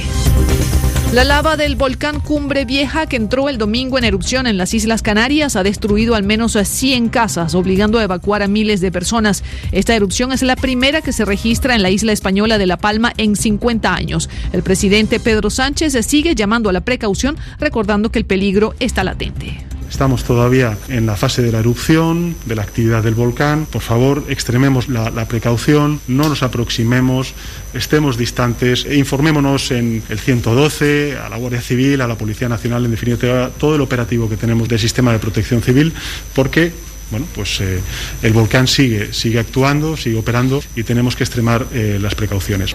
Y nueve obras del pintor español Pablo Picasso fueron donadas a Francia por su hija Maya, según anunció el lunes la ministra de Cultura francesa Roselyne Bachelot en el Museo Picasso de París. Con esto ponemos punto final a este flash de Radio Francia Internacional. Porque tu opinión es importante, síguenos en nuestras redes sociales, en Facebook como Prisma RU y en Twitter como arroba PrismaRU.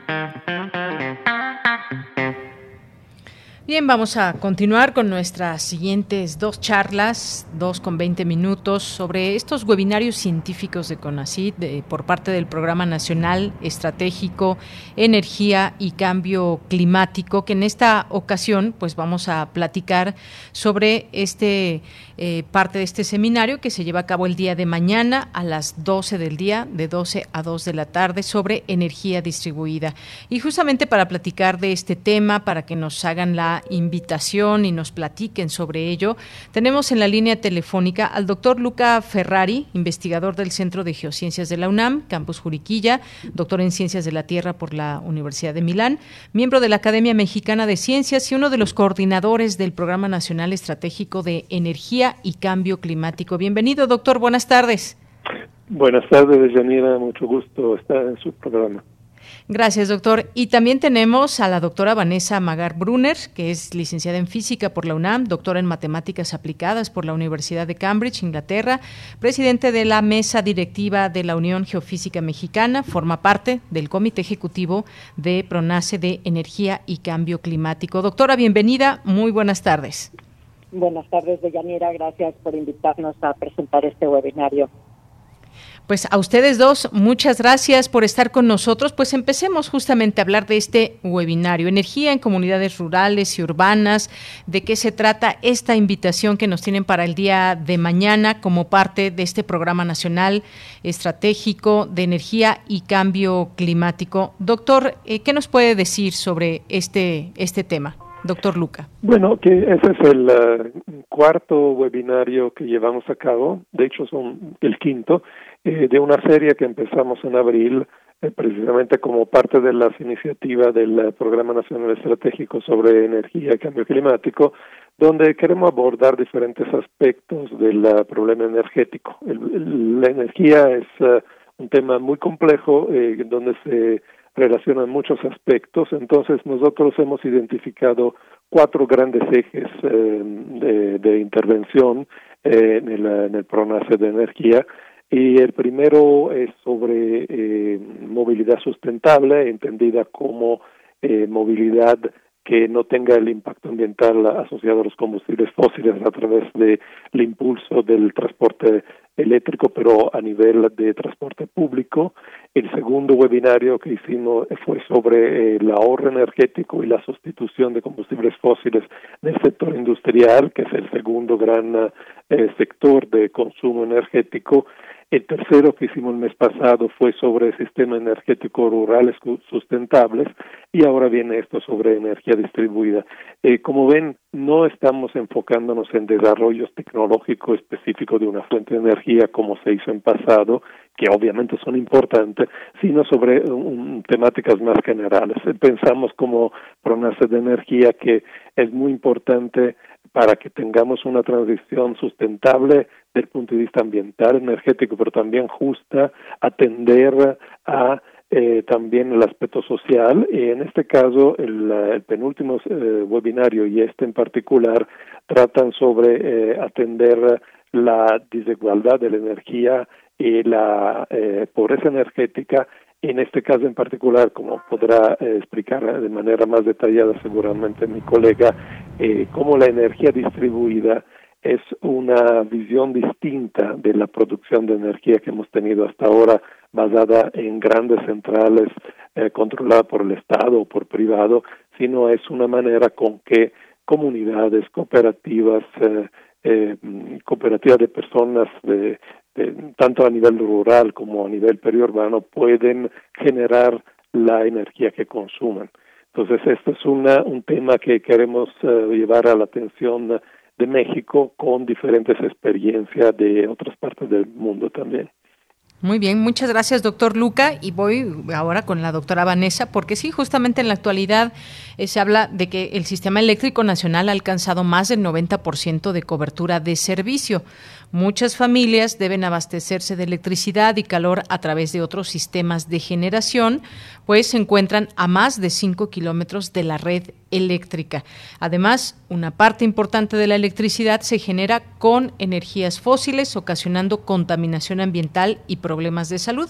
Me imagino que también por, por aquí va este quinto seminario para ir comprendiendo también quienes deseen participar y escucharlos. Cuéntenos un poco sobre estos, eh, estos puntos, eh, doctora. Energía eh, que se va, cómo se distribuye, cómo es la manera más óptica esta energía distribuida, que es el título de este quinto seminario. Sí, en efecto, Deyanira, como mencionaba el doctor Luca Ferrari, pues el, y como mencionaba usted, pues el webinario de mañana es sobre energía distribuida y va muy de la mano con el webinario anterior del 24 de agosto sobre sistemas energéticos rurales sustentables, en el aspecto de que ambos coinciden en resaltar la importancia del trabajo participativo entre las comunidades, tanto las científicas como la sociedad. En este webinario de energía distribuida se resaltará la importancia de los esquemas de, general, de generación descentralizados, ya que pueden jugar un papel importante y primordial en la solución de los problemas de inclusión energética pero también en la solución de, um, del cambio climático, mejorar, reducir las emisiones de gases de efecto invernadero a la atmósfera. Y al mismo tiempo, estos proyectos, al estarse desarrollando por las comunidades, permiten fomentar la creación de cooperativas, de microempresas o de empresas familiares y también de reducir las facturas eléctricas que tienen que pagar estas estas comunidades a través de sus de sus trabajos productivos. También se pueden em, impulsar el acceso a nivel residencial a fuentes renovables de energía eléctrica, pero también energía térmica. Y en este caso pues, se está buscando que haya desarrollos de energía en, el lugar donde se el, se produce, que sea en el mismo sitio donde se consume. Y de esta manera, pues beneficiar a las poblaciones rurales y periurbanas que pueden tener una interconexión deficiente o inexistente a la red eléctrica nacional. Estas, estos sistemas de generación distribuida pues tienen que incorporar algunos elementos básicos de almacenamiento y también de redes eléctricas inteligentes para permitir, cuando sea el caso, que se incorporen de manera ordenada y sostenida al sistema eléctrico nacional.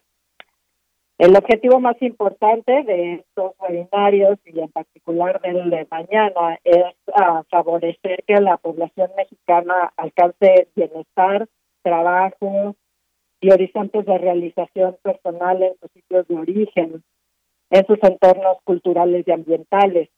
Y para conseguirlo se busca cambiar el modelo de innovación e implementación con énfasis en la instalación de dispositivos con poca o nula retroalimentación del usuario a un modelo participativo y transformador más flexible y centrado específicamente en las necesidades que tienen esos usuarios a nivel local.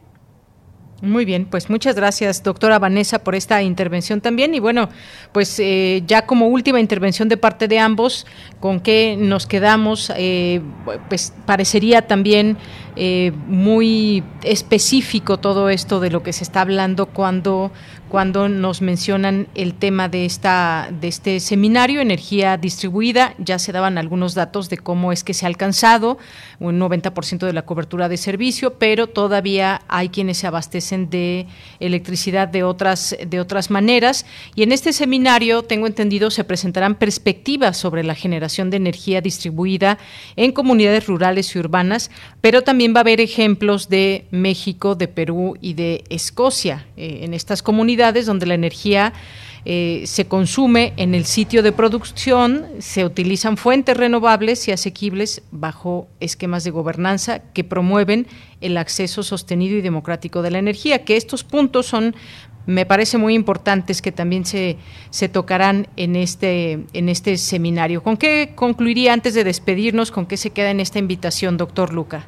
Bueno, para empezar, este, platicarle un poquito que mañana vamos a tener cuatro eh, expositores. El primero, el doctor Rigoberto García Ochoa, que es un experto de pobreza energética, eh, viene de la Colegio de la Frontera Norte aquí de México y él va a presentar un poco el aspecto social de, de, la, de la distribución de la energía distribuida, porque siempre lo vemos de un punto de vista tecnológico, pero como dijo la doctora Vanessa Magar, eh, necesitamos que estos proyectos que llevan la energía ahí donde no llega, por ejemplo, a los últimos kilómetros lejos de la, de la, de la línea de transmisión, estén hechos de la mano con las comunidades que ahí viven y de acuerdo a las necesidades propias que ellos tienen, no imponiéndole eh, tecnologías ajenas que no pueden después manejar.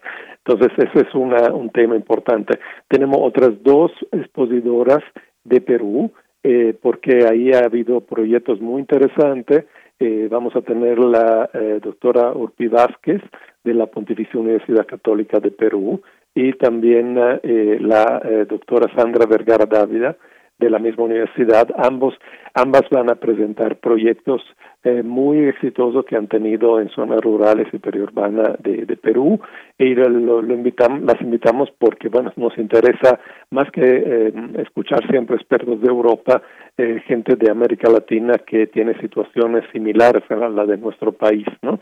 Y finalmente la, la intervención del doctor David Campos Gaona el de la Universidad de Strathclyde en, en, uh, en Escocia, él va a hacer un análisis un poco más técnico de qué significa la penetración de la generación distribuidas en las redes eléctricas, ¿no? Pero quiero mencionar que no es solamente algo que tiene que ver con uh, eh, eh, localidades rurales afuera de la red eléctrica o lejos de la red eléctrica. Eh, la generación distribuida se está dando en nuestro país también, por ejemplo, con todos los que ponemos paneles solares en nuestras casas y hacemos contrato de interconexión con CFE. Eh, ayer estaba revisando y bueno, para el año pasado ya este tipo de generación que no es en grande megaproyectos, megaparque eólico solar con todo el impacto ambiental que tienen, sino es casa por casa, está ya llegando a un monto importante de la generación. Por ejemplo, es, eh, más o menos la, la, quinta parte de lo que se genera uh, por uh, energía solar fotovoltaica en grandes parques, uh, megaparques solares. Entonces, o sea, no es poca cosa y puede crecer mucho más, apoyando entonces la generación y también volviendo más resilientes las redes eh, en caso de que haya algún tipo de apagones, por ejemplo, si se, proyecta, si se proyecta de la manera correcta. Claro, pues muchas gracias, doctor Luca, y nos, eh, nos vamos hacia el final de esta entrevista con la doctora Vanessa Magar Brunner, que ella va a ser el día de mañana moderadora de este evento y en donde pues podemos escucharla a ella, a estos ponentes que ya usted nos mencionaba y que también nos diga pues cómo nos conectamos para estar ahí en este programa eh, nacional estratégico energía y cambio climático con este tema en particular de energía distribuida. Adelante, doctora. Sí, Deyanira, muchas gracias. Este, efectivamente, mañana este, la que está aquí eh, será la moderadora del webinario y los, los invitamos a que participen a través de las redes sociales de CONACYT, la, línea, la, el canal de YouTube y el canal de Facebook estarán abiertos para que puedan ahí este, poner sus preguntas, las cuales pues haremos todo lo posible por responder. Y pues como decía el doctor Nuca Ferrari, pues este webinario tenemos cuatro ponentes, investigadores de calibre internacional, especialistas en áreas este, de ciencias sociales, ambientales, tecnológicas y en política energética que pues nos dan una visión interdisciplinaria para la transición justa y, sustentable de la, em, de la energía.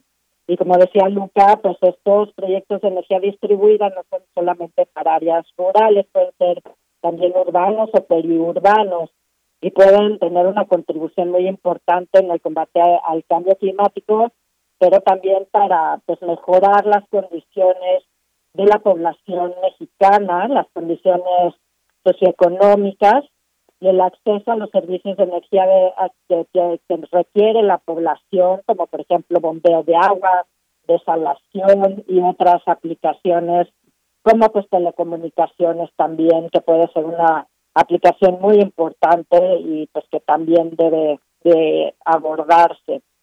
Y como decía Luca, pues tenemos eh, a dos ponentes de Perú que nos hablarán de varios ejemplos de proyectos desarrollados, desarrollados por ellas y son especialistas en el área de economía solidaria e innovación social y ambas nos hablarán de, de pues algunos casos de estudio que pueden tener mucha relevancia para nuestro contexto en México. Bien, pues doctora, muchísimas gracias. Gracias por esta información y gracias a ambos por esta invitación mañana de 12 a 2 de la tarde que se puedan conectar a través de las redes sociales de CONACIT. Pues agradecemos mucho esta, eh, esta conversación y esta invitación. Gracias, doctor Luca Ferrari. Gracias a ustedes. Y gracias, doctora Vanessa Magar Brunner. Muchas gracias. A ustedes, gracias. Hasta luego. Hasta luego. Muy buenas tardes y ahí dejamos esta invitación. Muy buenas tardes. Porque tu opinión es importante, síguenos en nuestras redes sociales, en Facebook como Prisma RU y en Twitter como arroba PrismaRU. Relatamos al mundo. Relatamos al mundo.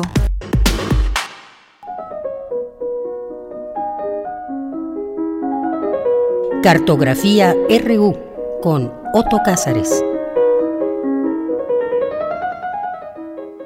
Bien, pues como todos los lunes a esta hora, minutos más, minutos menos, ya está Otto Cázares enlazado. ¿Cómo estás, Otto? Buenas tardes. Estoy feliz de escucharte y de abrazarte a través de las ondas hertzianas, querida Deyanira. Qué y también un abrazo hertziano a quienes nos hacen el favor de escucharnos. Pues qué gusto, Otto. Yo también te mando un abrazo a través de estas ondas hercianas en donde quiera que te encuentres de esta Ciudad de México, si es que estás aquí en la ciudad. Sí, aquí estoy.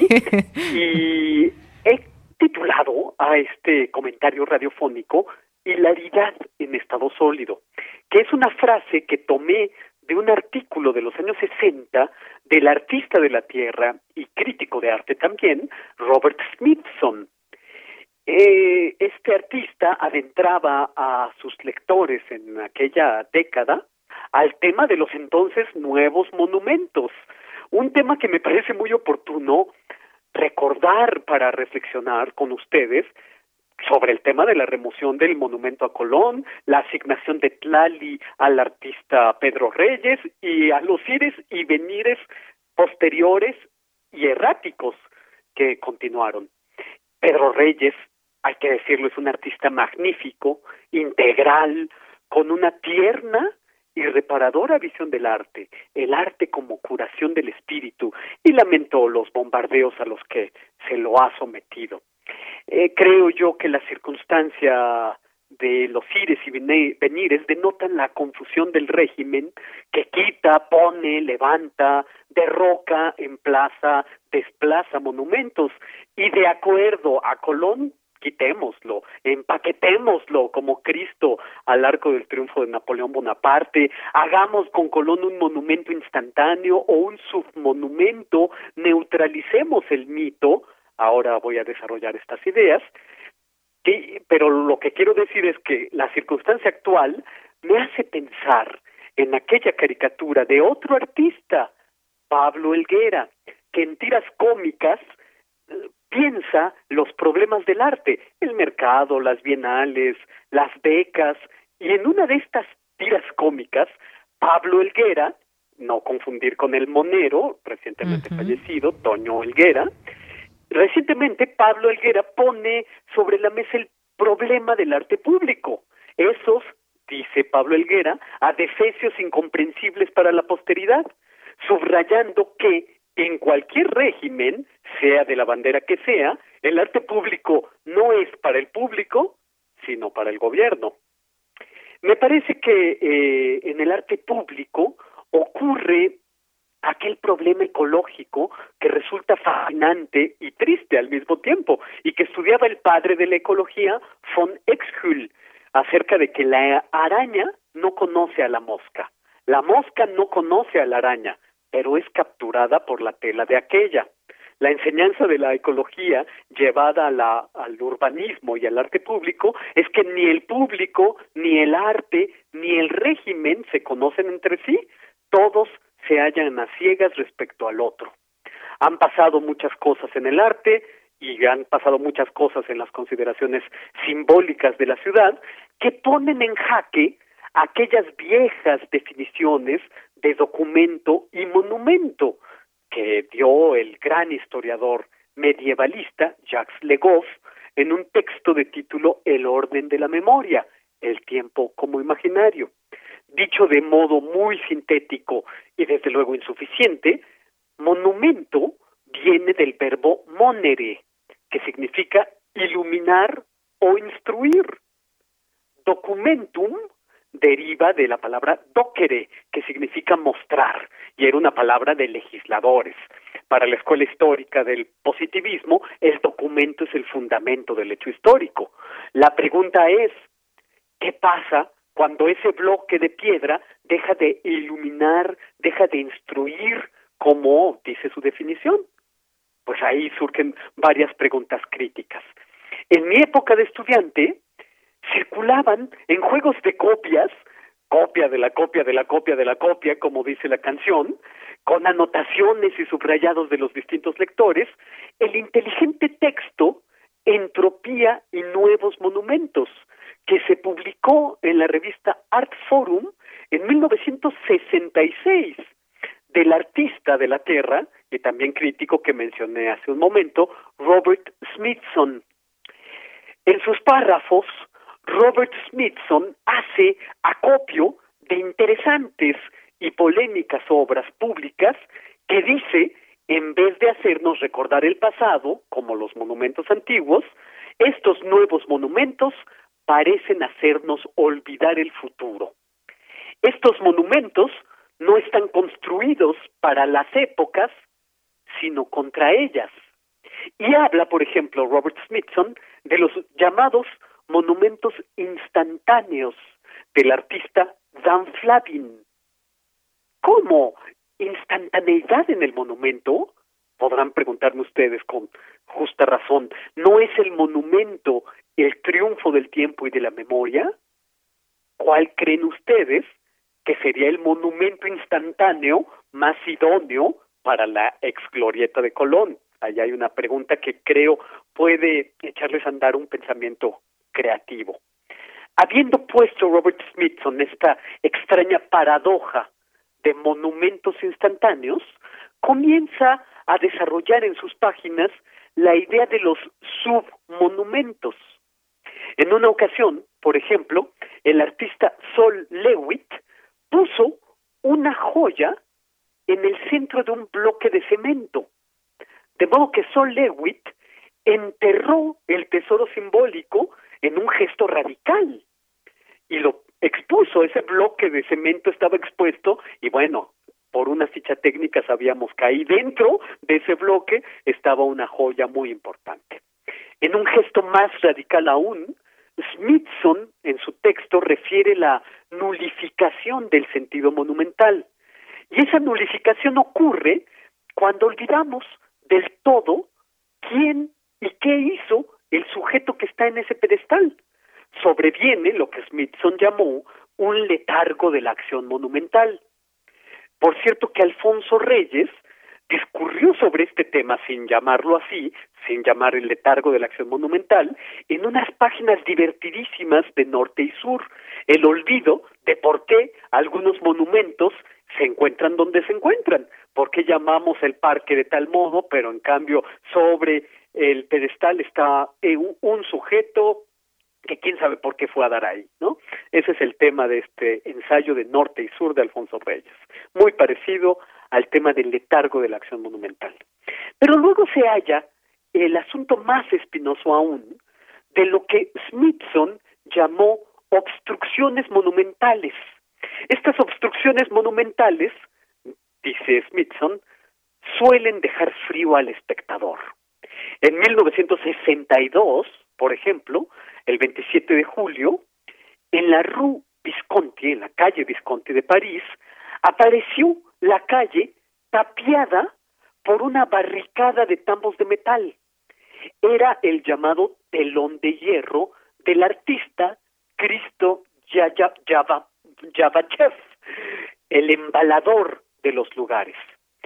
Cristo, eh, con el fin de modificar la percepción habitual de los espacios, los empaquetaba. Cristo trabajaba con su esposa, Jean-Claude, empaquetando lugares. En 1969, después de la escritura del texto que he estado comentando, que es de 1966, eh, con 90 mil metros cuadrados, con 60 kilómetros de cables, con cientos de obreros, uh, con 17 mil horas de trabajo, Cristo y Jean-Claude empaquetaron una costa. Seis semanas dejaron empaquetada esta costa y después desembalaron la costa como se desembala una biblioteca, por ejemplo. Perdonan los dibujos preparatorios con los que financiaban los proyectos. Lejos de quitar el monumento de Colón, Cristo hubiera buscado empaquetar en un gesto político no solamente la glorieta, hay que decirlo, sino probablemente hubiera buscado empaquetar el paseo de la reforma entero, incluyendo el castillo de Chapultepec.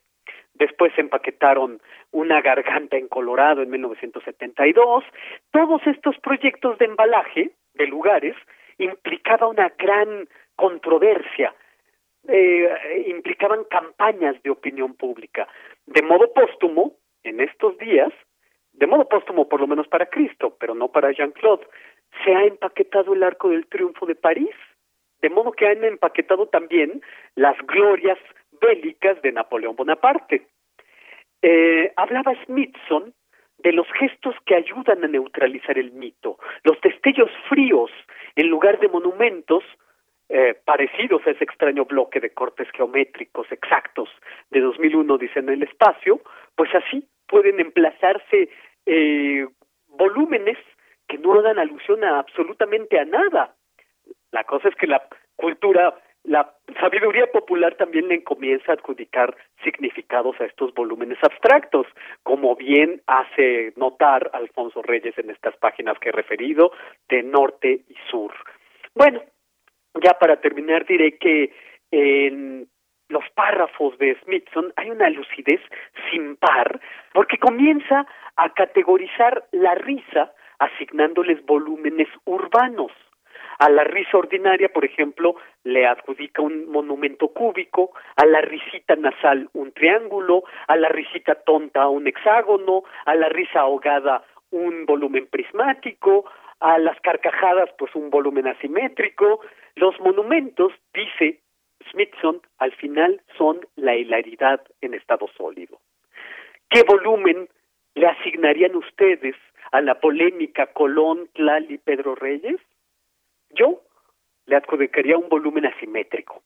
Espero haber contribuido con buen humor, con algo de páginas lúcidas como son las de Robert Smithson a esta polémica de destellos fríos que son los monumentos. Esto es lo que yo tengo que decir este lunes 20 de septiembre de 2021.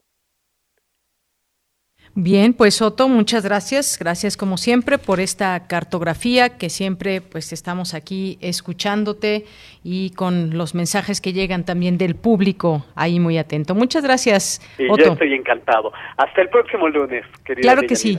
Un abrazo. Hasta luego, Otto. Hasta luego. Prisma RU. Relatamos al mundo.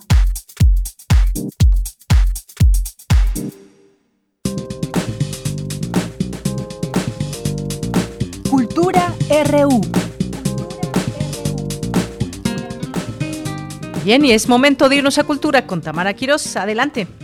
Deyanira, siempre es un gusto saludarles a través de estas frecuencias universitarias. Gracias por seguir nuestra transmisión a través de Radio UNAM. Esta tarde les queremos invitar al teatro. En la sala Javier Villaurrutia del Centro Cultural del Bosque se presenta La persona deprimida, un monólogo interpretado por Carolina Politi, actriz de larga trayectoria, ha participado en diversos montajes como En la Meta, Play Medea y Edipo Nadie es ateo. Y en este monólogo, La persona deprimida, Politi hace un recorrido por los momentos de su vida que devinieron en una depresión patológica. Para saber más detalles, nos enlazamos con Carolina Politi. Carolina, bienvenida a este espacio radiofónico. Próximamente presentará La Mujer Deprimida y queremos saber los ejes de esta puesta en escena. Sí, ¿qué tal? Qué gusto poder hablar en Radio UNAM.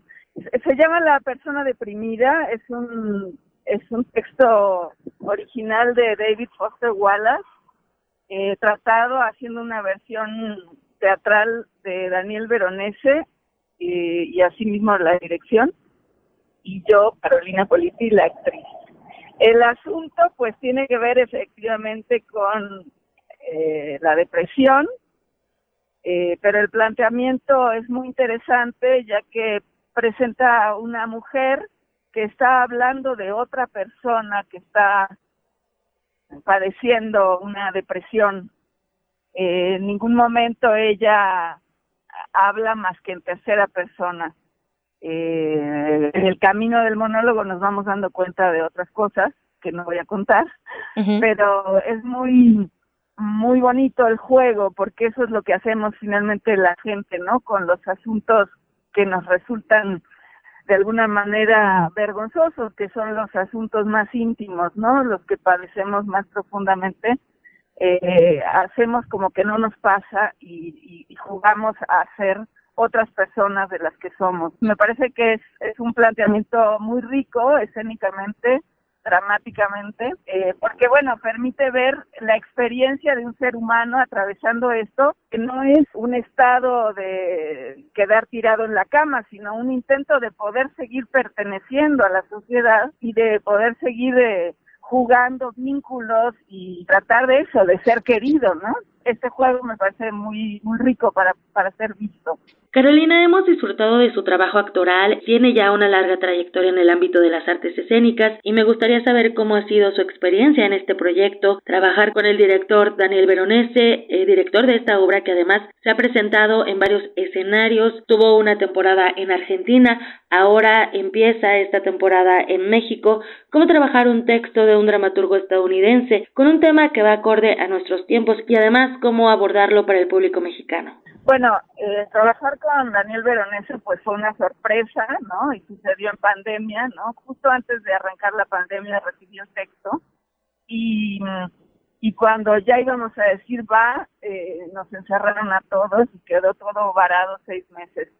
Alrededor de junio, julio del 2020 se decidió arrancar vía Zoom y trabajamos en el texto, el montaje totalmente vía Zoom eh, lo que no quitó la experiencia de poder tener una interlocución con, con Veronese, que personalmente ha sido como un espacio pues muy enriquecedor porque mm, no solo se trataba de, un montaje, sino de un, de un trabajo que me actualizaba como actriz, ¿no? Siento que la manera en que eh, Daniel va planteando el trabajo eh, me fue funcionando para darme cuenta de lugares que podían reactivarse en cuanto a posibilidad de presente en escena.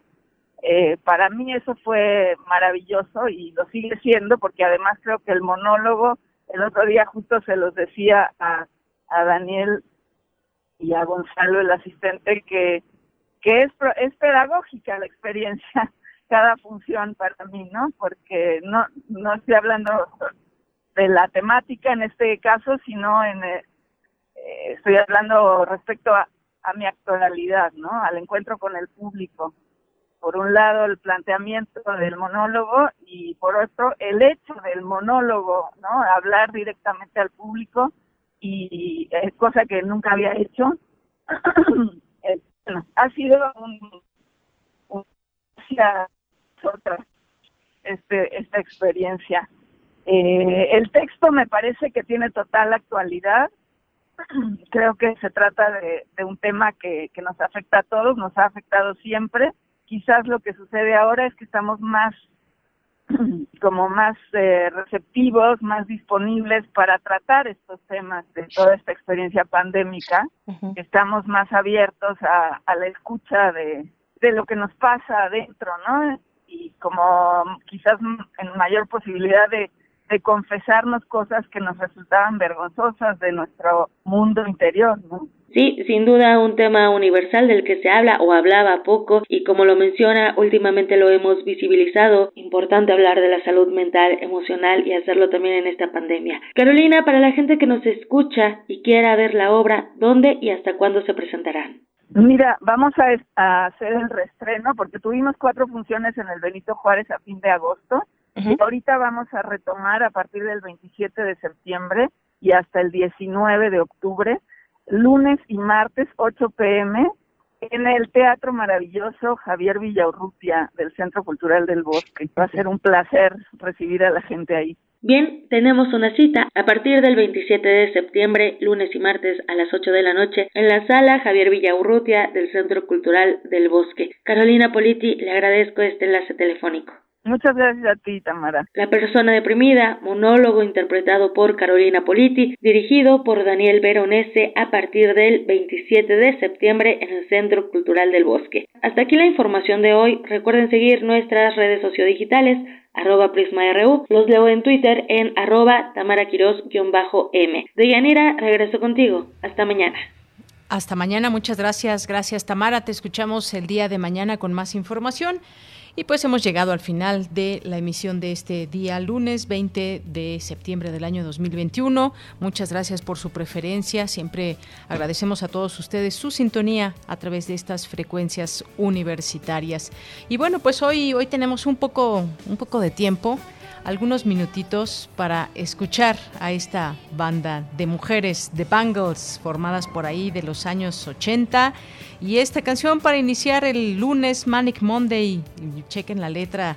Y bueno pues a las 6 de la mañana si estaban en medio de un sueño y de pronto pues despiertan así una buena manera de comenzar el día lunes con un beso imaginario quizás. Manic Monday de The Bangles. Gracias a todo el equipo. Andrés Ramírez por allá en cabina, en controles técnicos, Rodrigo Aguilar en la producción, Denis Licea en la asistencia y aquí en los micrófonos se despide de Yanira Morán a nombre de todo el equipo. Gracias, buenas tardes y buen provecho. Hasta mañana.